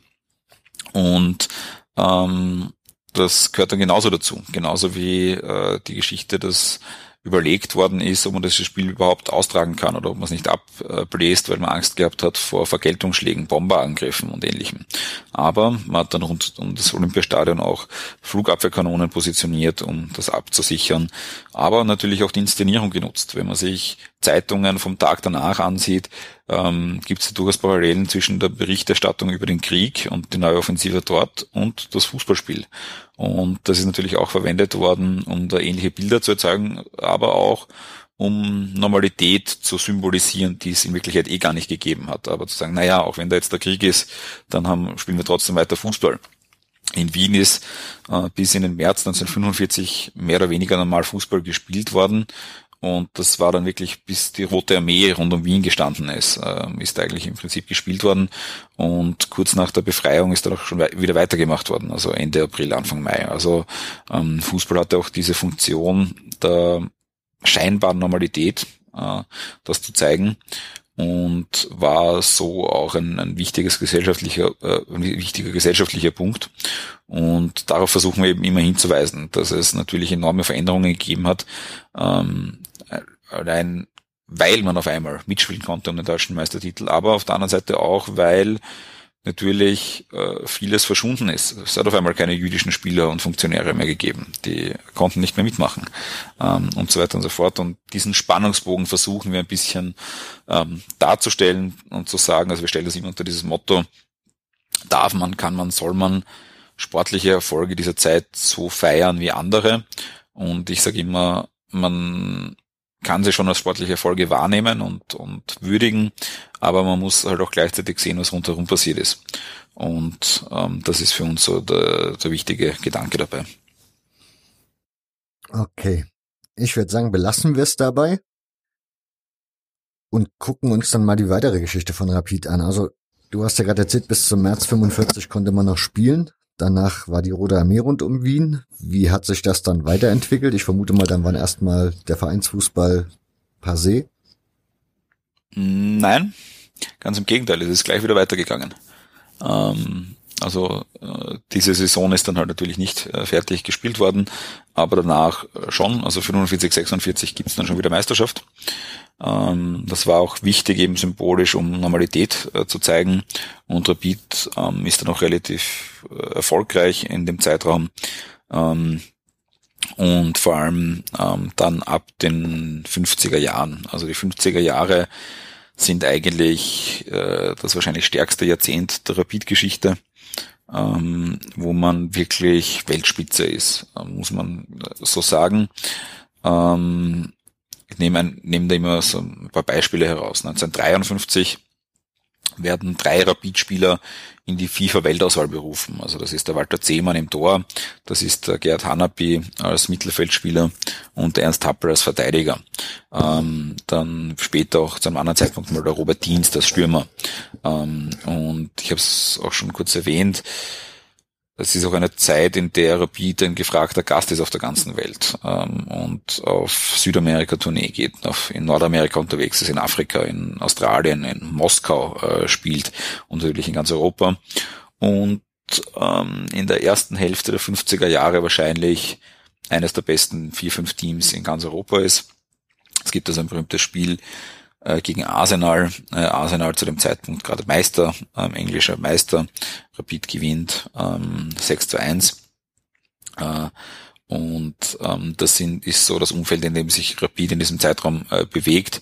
Ähm, man kann es auch schön festmachen am Gerd Hanapi, der selbst 1950 zum Verein kommt, bis 1964, 65 bleibt und in diesem Zeitraum siebenmal Meister wird. Ähm, der Walter Zehmann, den ich vorher kurz erwähnt habe, aus Dormann wird in diesem Zeitraum achtmal Meister, also einmal mehr noch als der Hanapi. Ähm, und ähm, man dominiert in Österreich, aber kommt auch in Europa ähm, relativ viel herum, relativ äh, weit, wobei man dazu sagen muss, dass äh, dann die Einführung des Europapokals 55, 56 für Rapid eine Spur zu spät kommt. Ähm, das ist, man ist immer noch stark, aber nicht mehr ganz so stark. Äh, scheitert da äh, zum Beispiel im ersten Jahr an Milan, im zweiten Jahr an Real Madrid ähm, und ähm, dann nochmal an Milan und so weiter und so fort und ähm, ganz äh, entscheidend natürlich auch 1960, 61, da kommt Rapid bis ins Halbfinale des Meistercups, trifft dort auf Benfica Lissabon und ähm, schreibt auf seine spezielle Art und Weise Geschichte, nämlich dadurch, dass Rapid oder die Rapid-Fans den ersten Spielabbruch durch äh, Fans ähm, im Europapokal äh, verursacht. Äh, das Spiel Rückspiel in Wien wird ausgetragen im Happelstadion, im heutigen Happelstadion, damals Praterstadion. Und ähm, die Fans sind, sagen wir mal so, mit den Entscheidungen des Schiedsrichters nicht ganz einverstanden und stürmen dann das, das Feld und das äh, Spiel wird dann äh, abgebrochen. Ähm, Benfica kommt die Runde weiter, gewinnt dann das Finale gegen Real Madrid und äh, ist der erste Verein, der eben nicht Real Madrid ist, der den Meistercup gewinnt. Aber man ist da schon mit dabei. Auch eben 56 äh, gibt es das Duell mit Real Madrid, wo man auswärts verliert, dann zu Hause 3 zu 1 gewinnt, ähm, dann Entscheidungsspiel braucht, ähm, damit es überhaupt weitergeht. Also da ist man schon äh, wirklich äh, bei der europäischen Spitze äh, mit dabei. Und äh, das sicher die äh, stärkste Phase, wir sprechen auch immer gerne von der goldenen Generation, ähm, und das äh, ein, ein, ein wichtiger Zeitraum für uns. Wie war da das Selbstverständnis von Rapid zu der Zeit? Ich meine, wenn man dann ständig österreichischer Meister wird, dann ist das ja irgendwann, ja, das feiert man einmal heftig, zweimal, beim dritten Mal wird es dann schon langsam Normalzustand, würde ich sagen. Dann ist ja dieses europäische, der oder der europäische Vergleich nochmal so das Highlight. War das dann für Rapid auch so das Selbstverständnis, so nach dem Motto, die Meisterschaft holen wir uns eh? Wenn, dann gibt's auf der internationalen Bühne was zu ernten? Na, es hat ja auch dann trotzdem die Konkurrenz äh, gegeben ähm, in Wien. Äh, das war zum Beispiel Wacker Wien, ähm, ein Verein, also der Stammverein von Gerd Hannaby zum Beispiel gewesen, auch ein Arbeiterverein gewesen. Ähm, da gibt's natürlich die Wiener Austria, also die da auch nicht so schlecht unterwegs sind. Ähm, und das war schon eine, eine besondere Geschichte, dann trotzdem Meister zu werden. Ähm, und natürlich waren dann aber die, die europäischen Auftritte die, die schöneren oder die, die ja, wichtigen Momente, wobei man das auch nicht übertreiben darf. Also es gibt da Saisonen, wo zu einem Derby äh, gegen die Wiener Austria mehr, mehr Fans kommen als in der Liga, äh, als in, im Europapokal. Also das gibt's dann auch, ähm, weil das einfach so eine, eine große äh, Nummer dann zum Teil auch ähm, ist. Und in diesen Saisonen haben wir auch bis heute den höchsten Zuschauerschnitt äh, mit knapp um die 23.000, 24.000. Ähm, wobei man dazu sagen muss, das ist dann oft nur deshalb möglich, weil eben dann das Derby oder, oder die größeren Spiele und der Wiener Vereine eben im Praterstadion ausgetragen werden vor 50.000, 60.000 äh, Leuten und nicht äh, zu Hause auf der Pfarrwiese vor 20.000. Aber ähm, die nationale Herausforderung war schon in dem Zeitraum immer wichtig. Und man sieht es auch zum Beispiel ähm, so dominant, äh, es jetzt klingen mag, waren wir vielleicht in der Liga und da wirklich sehr dominant, aber der Cup zum Beispiel, der hat nicht so gut funktioniert. Also der, der Cup und Rapid, das war nie eine ganz große Liebesbeziehung. Ähm, war noch erst 14 Mal äh, Cupsieger, aber 32 Mal Meister. Also nur unter Anführungszeichen. Ähm, und mit dem Cup hat das nicht so oft funktioniert wie, äh, wie mit der Meisterschaft eben. Nimm mich mal mit bei den Spielstätten, weil du jetzt schon ein paar Mal das Praterstadion angesprochen mhm. hast und eigentlich ja eure Heimat die Fahrwiese zu jener Zeit noch ist. Für was wurde dieses Praterstadion gebaut und warum musste dann Rapid oder warum hat Rapid dann so oft dort gespielt? Warum hat man nicht gesagt, wir machen aus der Fahrwiese sozusagen das Praterstadion? Ähm, naja, das Praterstadion ist gebaut worden eigentlich ja für die Arbeiterolympiade 1931 und ist ein klassisches Nationalstadion eigentlich und es hat nie einen echten Heimverein äh, dann äh, gegeben, der dort gespielt hat.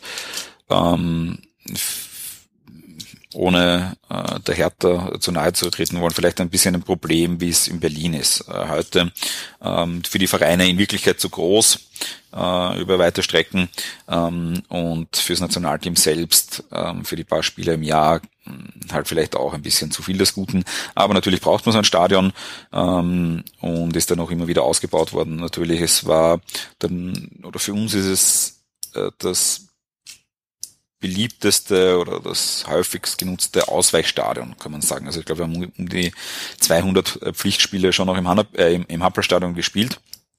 Ähm, und weichen dort immer wieder gerne aus. Ähm, früher für Europacup-Spiele vor allem, also auf der Pfarrwiese hat es sehr wenige Europacup-Spiele gegeben, weil wir dort auch keine Flutlichtanlage gehabt haben. Im Happel hat es das dann schon gegeben äh, und deswegen dann die meisten Spiele dort gespielt, beziehungsweise auch die Kapazität dann natürlich größer war und ähm, das dann schon noch äh, die Möglichkeit war, äh, mehr Einnahmen zu äh, lukrieren. Ähm, die Pfarrwiese hat dann zu dem Zeitpunkt auch nicht mehr hat es dann Probleme mit den mit den Tribünen gegeben und man hat dann das immer stärker reduziert äh, von der Kapazität her auch. Und da war natürlich das Praterstadion dann schon ähm, interessant. Ähm, und deswegen haben wir das immer wieder verwendet, auch wenn dann später das Hanapi-Stadion zum Beispiel umgebaut worden ist oder auch jetzt in der Bauphase vom neuen Stadion, äh, wie das dann abgerissen worden ist, das Hanapi-Stadion, haben wir dann im Happel-Stadion gespielt. Äh, und es war halt äh, immer ein bisschen auch unser Stadion. Ich zum Beispiel mag es sehr gern, aber es gibt auch viele Fans, die es absolut nicht äh, haben wollen. Ähm, und es wird halt dann auch von anderen Vereinen ver verwendet. Also die Wiener Austria hat jetzt im Zuge ihrer Umbauarbeiten, ähm, die sie gehabt haben, für ihrem Stadion auch jetzt zwei Jahre als Ausweichquartier verwendet oder im Europacup oft verwendet und so weiter und so fort. Also es ist jetzt nicht wirklich ein Rapid-Stadion, aber schon ein bisschen. Äh, so kann man das ein bisschen äh, formulieren. Ähm, und äh, ist dann, ja, ein, viele Fans haben ein sehr ambivalentes Verhältnis dazu.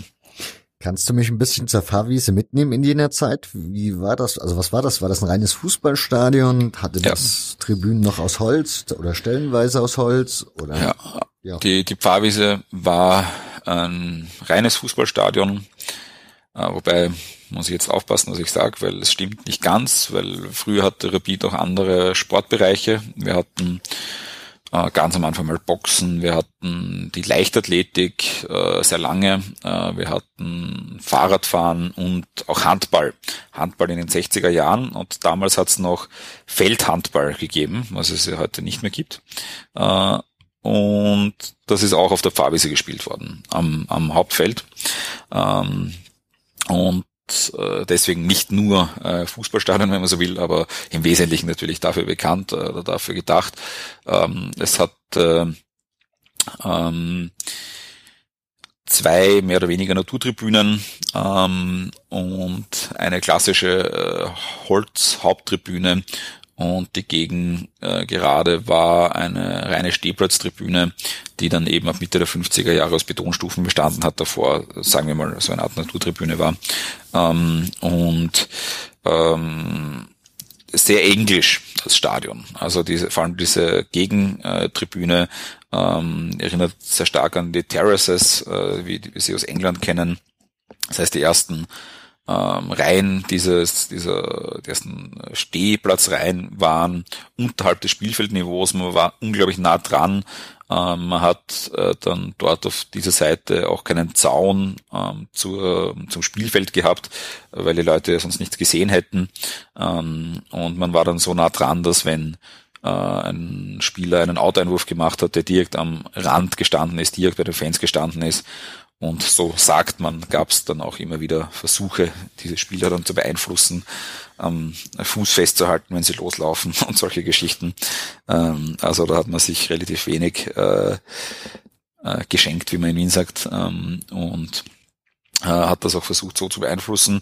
Und die Pfarrwiese war natürlich auch ein sehr familiärer Ort. Wir haben dort gespielt eben äh, 66 Jahre und äh, viele Generationen sind dort eben generationsweise hingekommen, äh, hat Phasen gehabt, eben 20er Jahre, 50er Jahre, wo äh, 20, 25.000 Leute regelmäßig dort waren.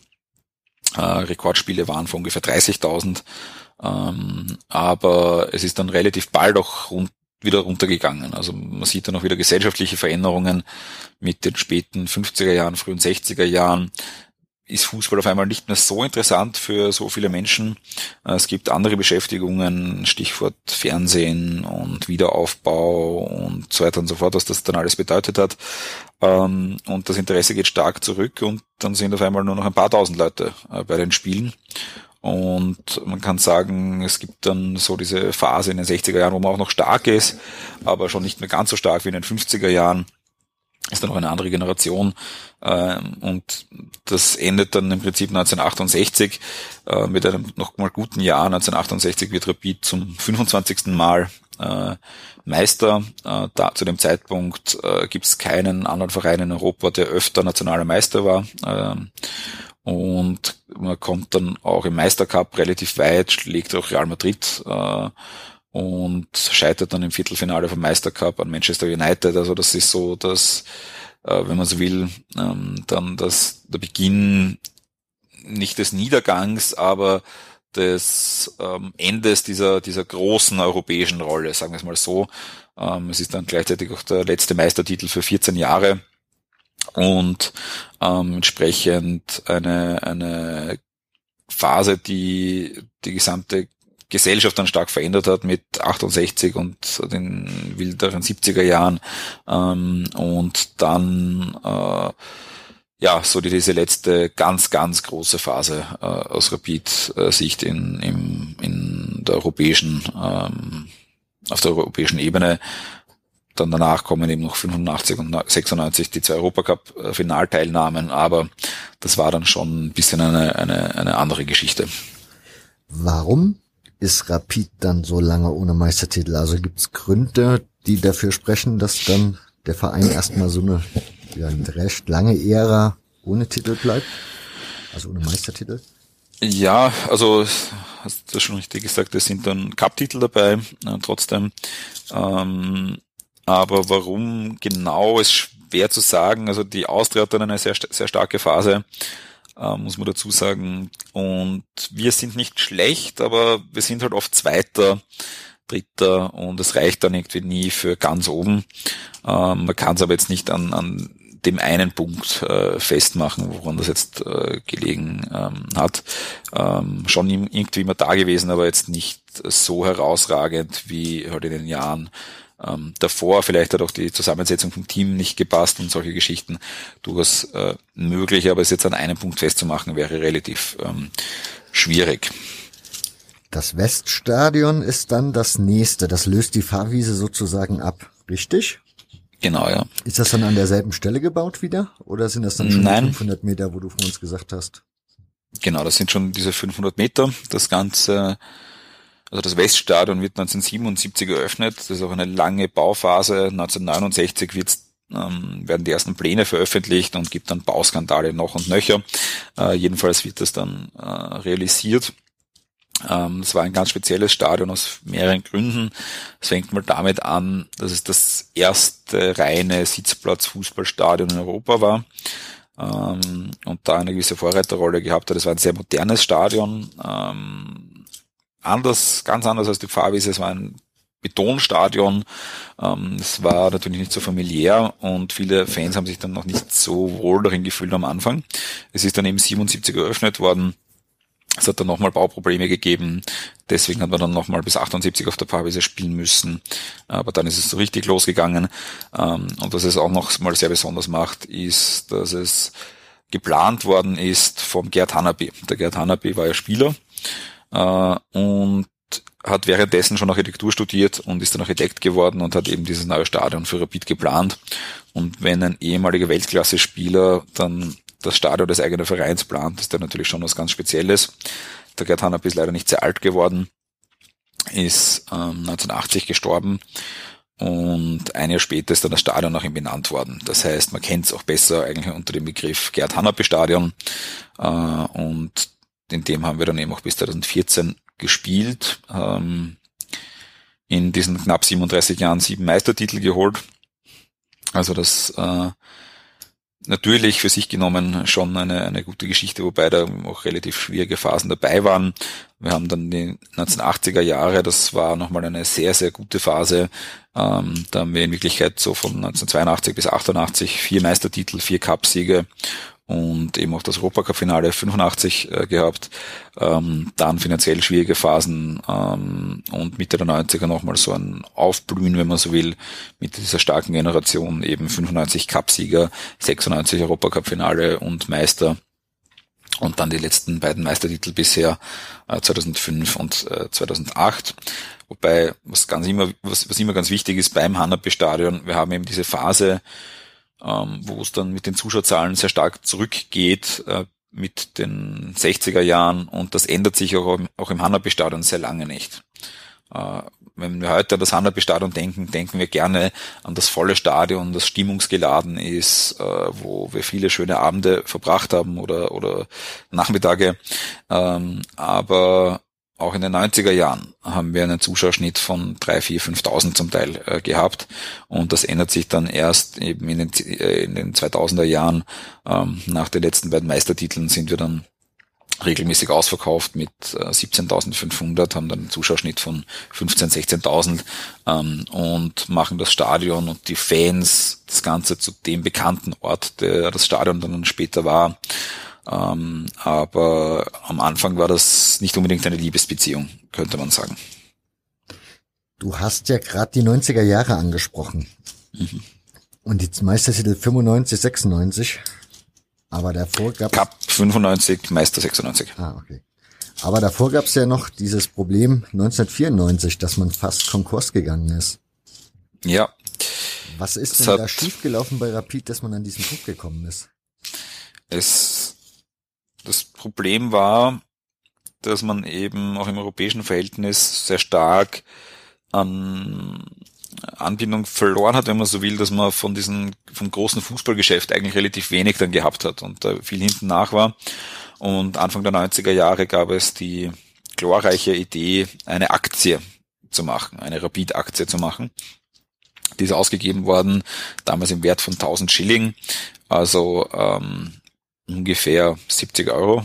Ähm, und die ist innerhalb von ein paar Tagen komplett dann nach Ausgabe zusammengebrochen und ähm, der Verein ist dann wirklich kurz vor dem ausgestanden, ähm, ist dann quasi unter Zwangsverwaltung äh, gestellt worden ähm, beim Hauptschuldner, das war die Bank Austria und ähm, die Bank Austria hat dann tatsächlich überlegt und das relativ öffentlich, ob es nicht sinnvoll wäre, die zwei Wiener Vereine, die es da dem Zeitpunkt noch gegeben hat, also die zwei größeren Wiener Vereine, die es noch gegeben hat, ähm, nämlich uns und die Wiener Austria zu fusionieren, ähm, was äh, natürlich äh, die Rapid-Fans nicht so gern gehört haben. Und es gibt die Anekdote, dass äh, es dazu geführt hat, dass viele, viele, viele Rapid-Fans dann bei der Bank Austria angerufen haben oder, oder Briefe geschrieben haben und angekündigt haben, dass, äh, wenn das passiert, sie ihre Konten auflösen und zu einer anderen Bank wechseln und so weiter und so fort.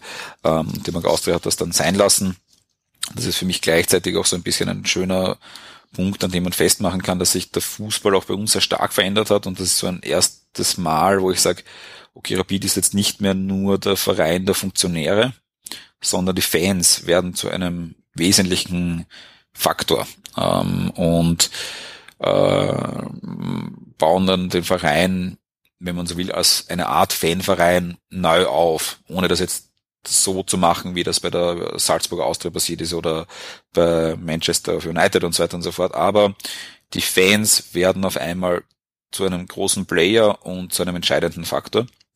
Und ähm, die Mark Austria bläst dann diesen Plan ab und ähm, ändert sonst im Verein einiges, bleibt auch sehr lange Hauptsponsor und ähm, bringt da eben viele Veränderungen mit auf den Weg, äh, die bis heute spürbar sind, auch wenn sie nicht jeder so wahrnimmt ähm, als bewusste Entscheidungen, die dann eben gemacht worden sind, wie eben auch diese Frage, wie wichtig sind die Fans.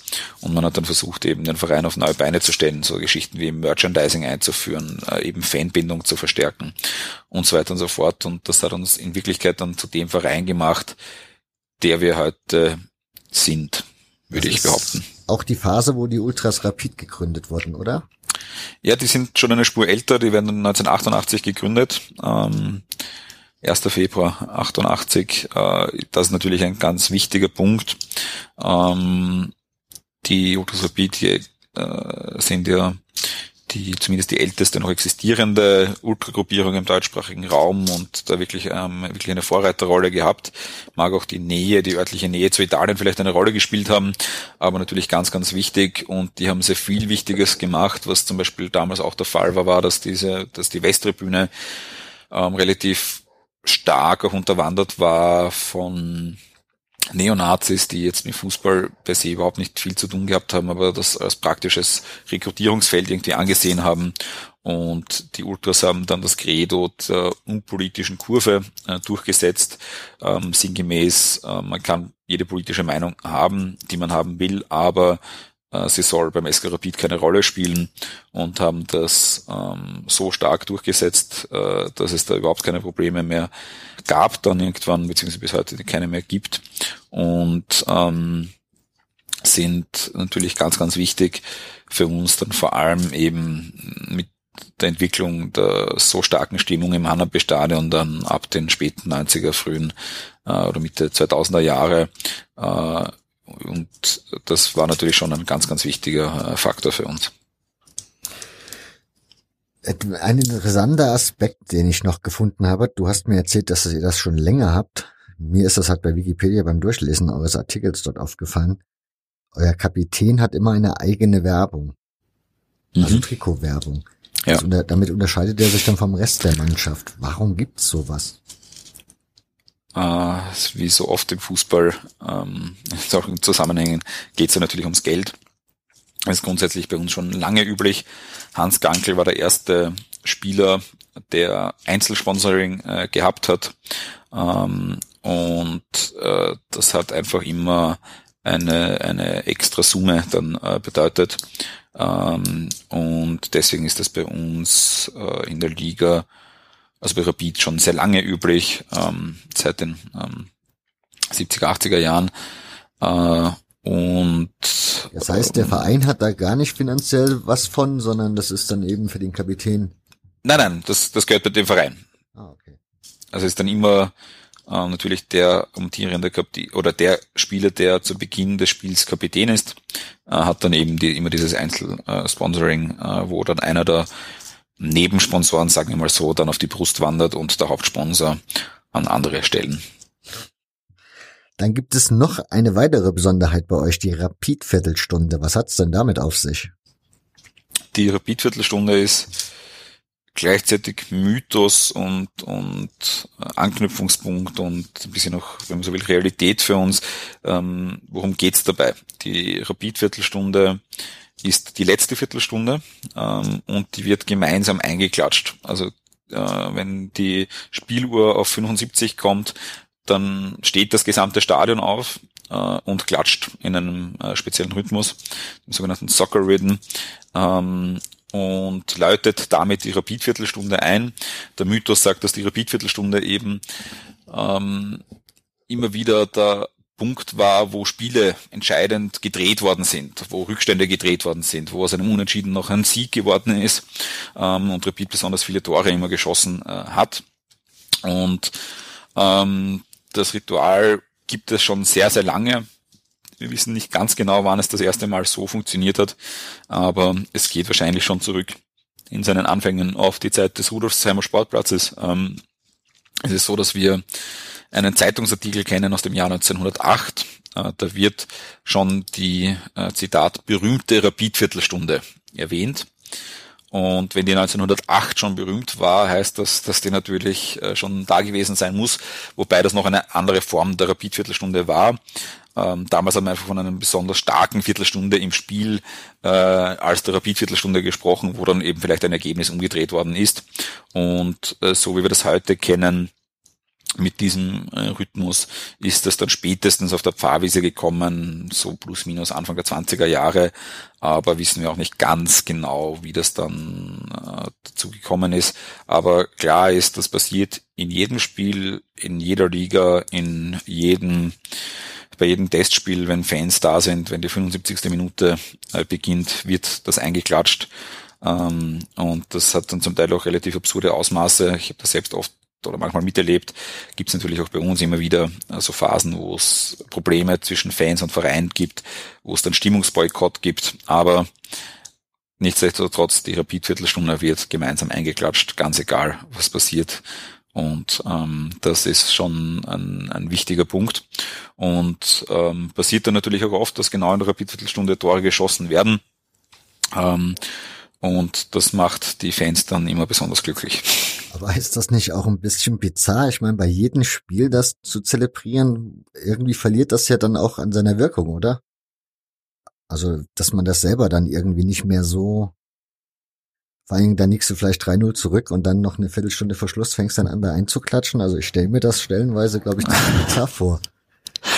Äh, ja, ich, so habe ich mir die Frage ehrlich gesagt noch nie gestellt. Für uns ist es eher die Aufforderung, auch wenn man 13 0 hinten ist, an die Mannschaft nochmal alles zu geben und vielleicht noch drei Tore zu schießen oder vier.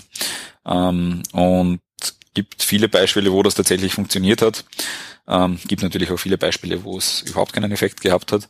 Aber äh, wenn dann Spieler äh, selbst sagen, dass dass für sie selbst der Auftakt ist, vielleicht dann doch noch ein bisschen mehr zu geben und zu schauen, dass man das doch noch irgendwie äh, biegt und ähnliches, ähm, dann, dann scheint das für uns zumindest äh, zu funktionieren und ist halt einer der, der großen Anknüpfungspunkte für jeden äh, Rapidler, die Rapidviertelstunde, die gilt es immer einzuhalten quasi, also zumindest von Fan-Seite her und zu zeigen äh, und zu erinnern, wofür wir da waren oder wofür wir gestanden sind und im Idealfall immer noch stehen und länger stehen werden. Und ähm, ja, äh, ist wie so viele Rituale für, für Außenstehende vielleicht manchmal nicht ganz verständlich, aber für uns ein ganz, ganz wichtiger Moment.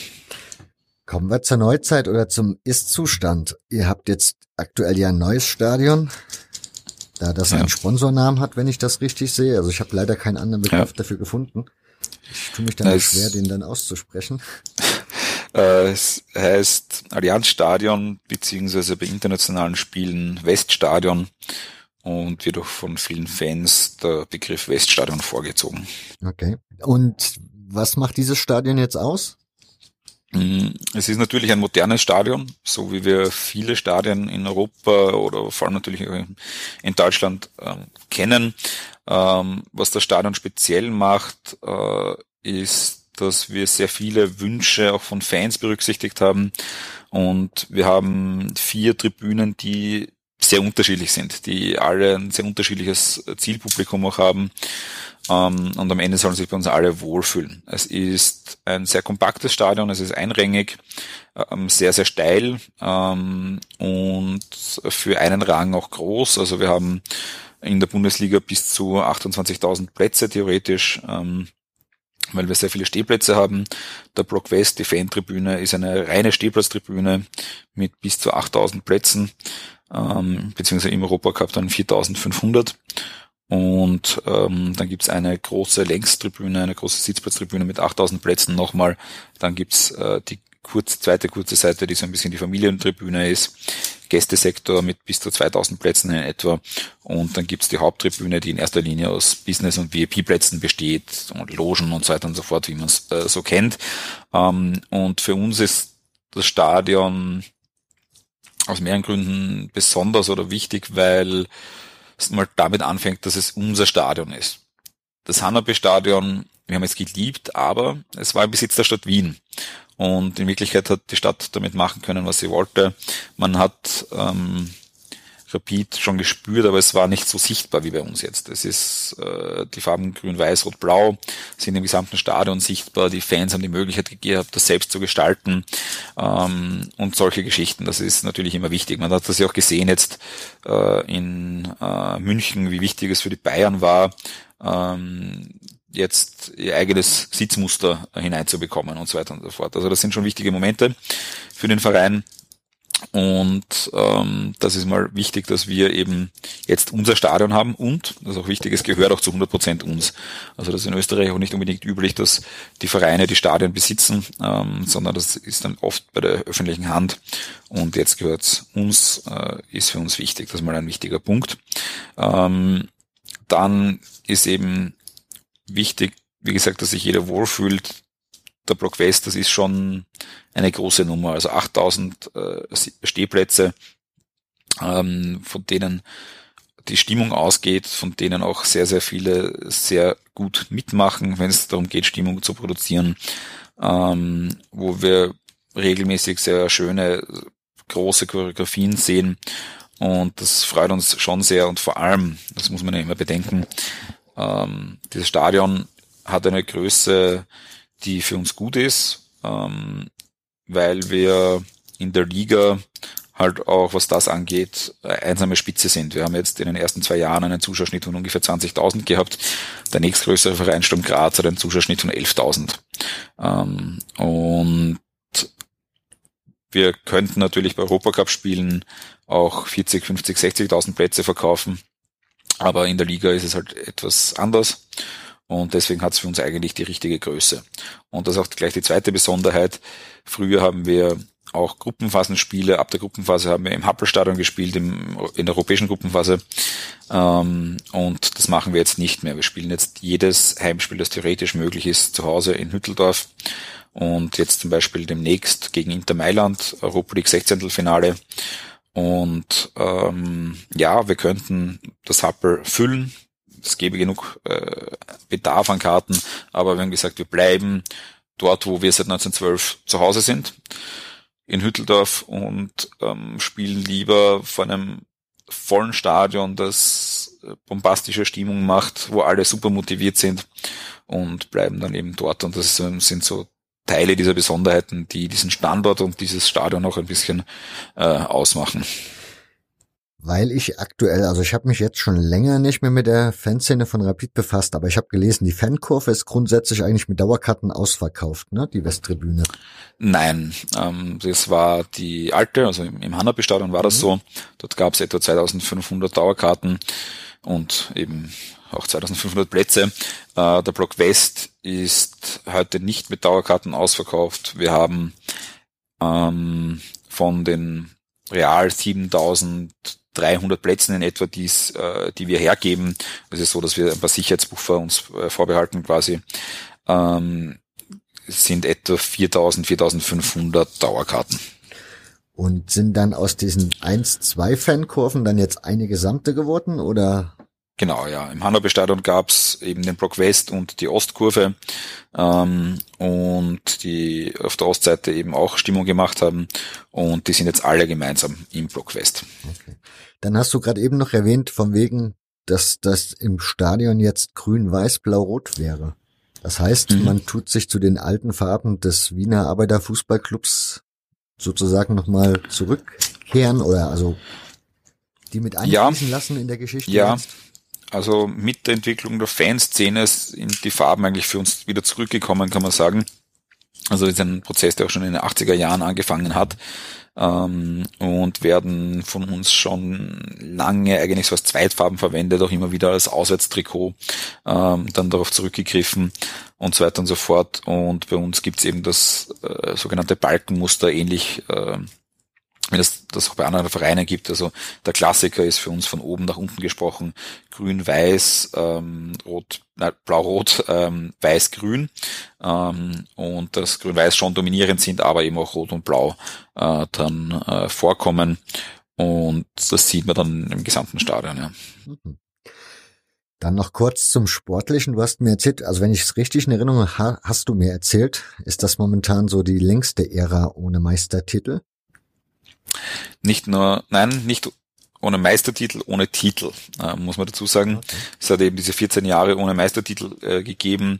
Da sind wir aber Cupsieger geworden mehrmals, ähm, eben 68 bis 82. Und wir sind jetzt in der längsten titellosen Zeit, also auch ohne Cupsieg. Cupsieg war der letzte überhaupt 1995, also das schon äh, lange her. Äh, wie gesagt, Cup und Rapid, das ist nicht unbedingt eine große Liebesbeziehung. Ähm, und seitdem auch erst zweimal im Finale gewesen, nämlich 2005 und äh, 2017. Und seit 2008 eben ohne Meistertitel, ähm, einige Male knapp dran, äh, oft Zweiter gewesen in den letzten zehn Jahren, aber äh, an Salzburg äh, schwierig vorbeizukommen äh, mit den Unsummen, die Red Bull dort ähm, hineinsteckt aber muss man auch dazu sagen, ähm, nicht immer Zweiter gewesen. Also es war nicht immer nur Salzburg das Problem, sondern auch andere Vereine, ähm, momentan auch nicht unbedingt in einer ganz guten Phase. Wir sind momentan Achter von zwölf. Ähm, nichts, was uns in irgendeiner Form zufriedenstellt. Dann noch eine letzte Frage, die ich habe. Du hast erwähnt, dass du selber jetzt so der den 2000ern wieder ins Stadion gehst und damit am Start bist, was, ja, was war der Auslöser? Also, weil du gesagt, ich glaube, du hattest irgendwann im Laufe des Gesprächs schon mal hängen oder fallen lassen, dass insgesamt so die 2000er wieder so ein bisschen mehr Betrieb, was die Zuschauerzahlen ja. angeht, war. Was war der Auslöser dafür? Mhm. Ich kann es jetzt nicht an, an, einer Geschichte für mich festmachen. Ich glaube, dass es insgesamt ähm, ein paar Punkte gibt, die relevant sind.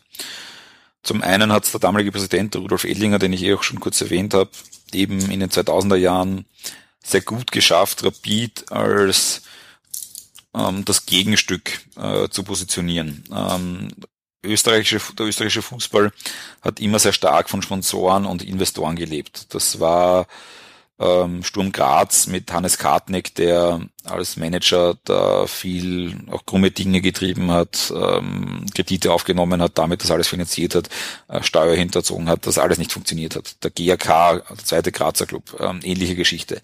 Wacker Innsbruck in Konkurs gegangen ähm, und so weiter und so fort. Also viele Vereine, die sich auf Pump eigentlich ähm, dann die Titel sportlich, wenn man so will, gekauft haben, also in dem Sinne Sport investiert haben, und dann irgendwann krachen gegangen sind oder ernsthafte Schwierigkeiten gehabt haben. Ähm, dann gibt's auch noch ähm, die Geschichte, dass Frank Stronach äh, als Magna-Manager oder Besitzer ähm, dann bei der Wiener Austria einsteigt und ähm, dort viel Geld investiert. Ähm, und da gibt's die legendäre Geschichte, dass Frank Stronach eben den äh, Jogi Löw äh, bei der Austria rausgehaut hat ähm, und äh, damit eigentlich dann erst den Weg so ein bisschen in Richtung Nationalteam bereitet hat. Ähm, und das war so diese Zeit des Investorenfußballs in Österreich, kann man sagen. Und in genau diesem Zeitraum hat eben der Rudi Edlinger als Präsident es geschafft, Rapid als das Gegenstück dazu positionieren. Wir sind nicht abhängig oder wir wollten nicht abhängig sein von Sponsoren, die uns heute, weiß ich nicht, ähm, aber Millionen äh, geben und morgen weg sind, sondern ähm, haben wir auf die Basis gesetzt, auf Fans gesetzt, auf Mitglieder gesetzt. Ähm, in Österreich im Schnitt sind, 55, äh, sind 50 Prozent der Clubeinnahmen ähm, aus Sponsoring, äh, was international ein sehr, sehr hoher Wert ist. Ähm, bei uns sind es ungefähr 25 Prozent, weil wir über Ticketing und Merchandising und Mitgliedsbeiträge und so weiter und so fort auch sehr, sehr viel einnehmen. Wir haben etwa 13.000 Jahreskartenbesitzer heute, wir haben etwa 15.000 Mitglieder heute. Und ähm, das alles ist eben eine Spitze dieser Entwicklung, äh, die auch so in Wirklichkeit mit den 90er Jahren angefangen hat, dass wir gesagt haben, wir wollen nicht von anderen abhängig sein, wir wollen schauen, dass wir uns selbst entwickeln können ähm, auf unserer eigenen Basis. Natürlich für uns sind auch Sponsoren wichtig ähm, und wir haben da auch viele, die uns über die Jahre treu geblieben sind und uns da unterstützen.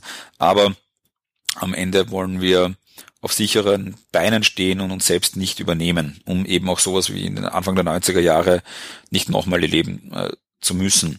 Und ähm, das ist natürlich eine Geschichte, die für, sagen wir mal, Fußballromantiker natürlich wunderschön ist. Ähm, ein Verein, der von sich selbst lebt und das Gegenstück ist zu Salzburg, äh, zum modernen Fußball, der starken, äh, starkes Augenmerk auf den eigenen Nachwuchs setzt ähm, und äh, so sich so positionieren kann. Äh, Gibt es auch passend, hat die gab es mal eine Choreografie im Hanabe-Stadion noch, äh, wo eben die Ultras quasi dann gesagt haben, naja, Rapid, das ist, wir sind die Beraten der Liga. Also so dieses Gegenstück. Ähm, das natürlich trotzdem nicht geht, dass man sich nicht aus dieser Logik immer rausnehmen kann, ist natürlich auch klar.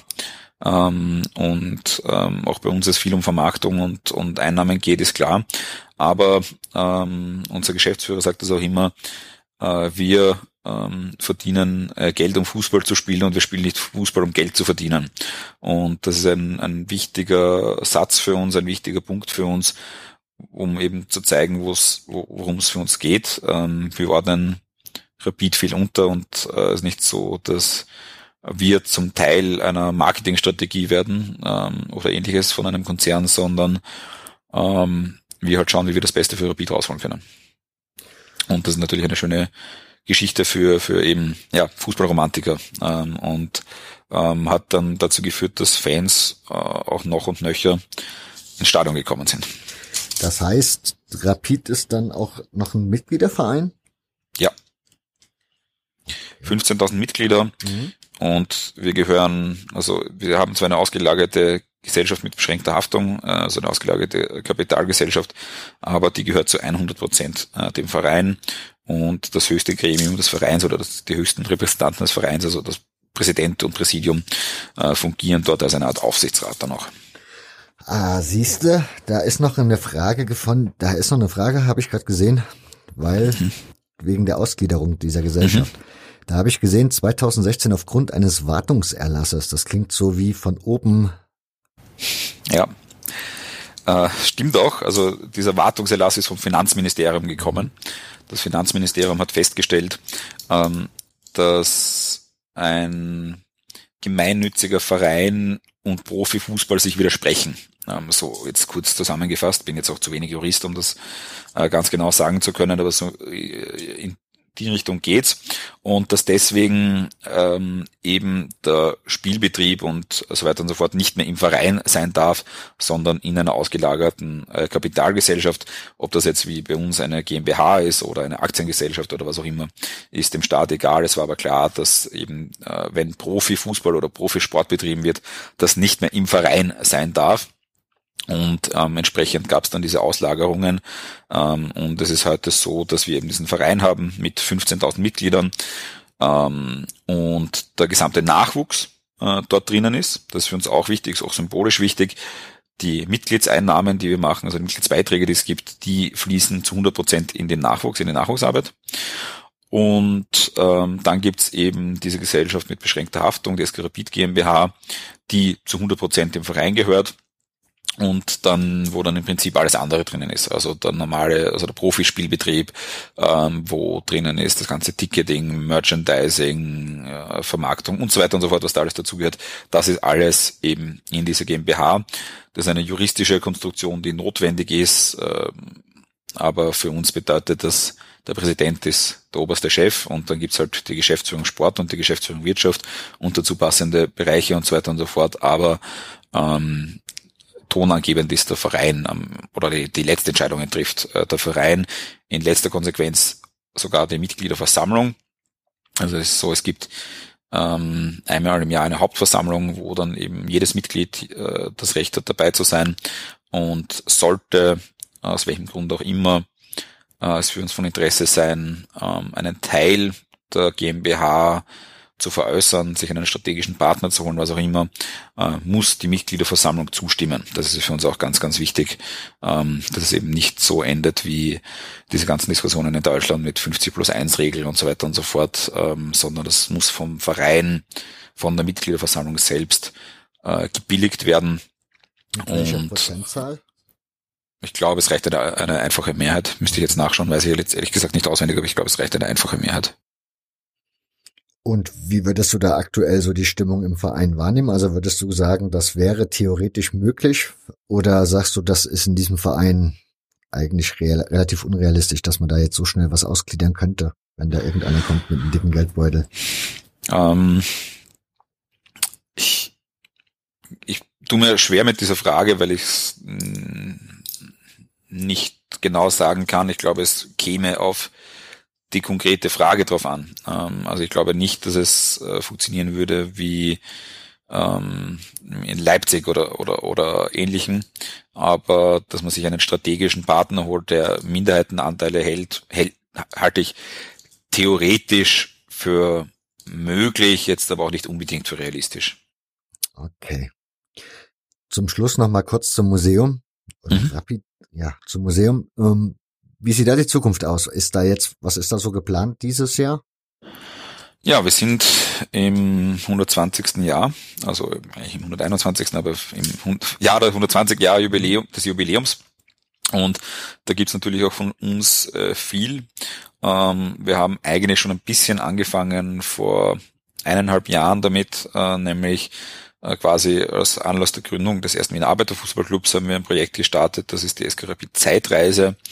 Ähm, das ist auch eine interaktive Reise auf der Website, also gibt's auch auf skrapid.at slash Zeitreise ganz einfach, äh, wo man wirklich Jahr für Jahr sich anschauen kann, was da so passiert ist bei uns. Ähm, also das ist schon am Laufen. Und ähm, wir werden dieses Jahr zwei Sonderausstellungen machen. Eine wird sich eben mit diesem Mythos Rapid, wie wir es nennen, äh, beschäftigen, also mit dieser Gründungsgeschichte, wo kommen wir her und, und ähnliche Geschichten. Ähm, die zweite wird sich mit ähm, den Fans beschäftigen. Wir nennen es ein bisschen, wir sprechen auch immer gerne von der Rapid-Familie, äh, wollen uns das anschauen. Was heißt das überhaupt? Wo kommt das her? Ähm, was bedeutet das heute äh, im Fußball eine Familie zu haben und so weiter und so fort? Also das sind so die zwei Sonderausstellungen, die wir dieses Jahr planen.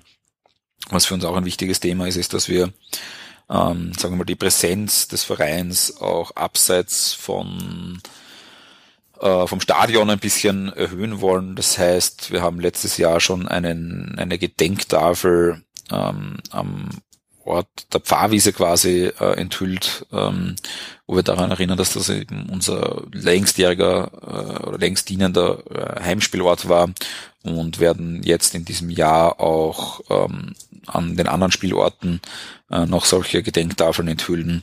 Was wir auch machen, ist, dass wir ein Buch äh, zur Trikotgeschichte machen und uns anschauen, wie sich Trikots verändert haben bei Rapid und versuchen möglichst vollständig alle äh, auch zu zeigen, äh, weil das ja natürlich auch viele Veränderungen mit sich gebracht hat ähm, und so weiter und so fort. Also da gibt's viele Projekte äh, für einen Verein, ähm, der so großen Wert auf Geschichte legt, gehört das natürlich mit dazu, dass dann so ein Jubiläum auch äh, schön begangen wird. Wunderbar. Dann zum Schluss noch kurz ein bisschen Housekeeping meinerseits. Zum einen, ihr werdet wie immer reichlich Shownotes finden. Das heißt, der eben erwähnte Link werdet ihr auch in den Shownotes finden. Könnt ihr auch auf die Homepage gehen. Unter dem Webplayer sind diese Links eingebunden. Das ist das eine. Und das andere ist, ich möchte mich wie immer auch dieses Mal bei meinen Unterstützern bedanken. Das ist in dem Fall Andreas Kunert und Martin Habel. Und wenn auch ihr den Podcast unterstützen möchtet, könnt ihr das ganz einfach tun. Geht auf hörfehler.org und unter dem Button oder dem Reiter Unterstützen findet ihr alle Informationen dazu. Gut, das soll's von meiner Stelle gewesen sein. Also ich wäre soweit fertig mit meinen Fragen.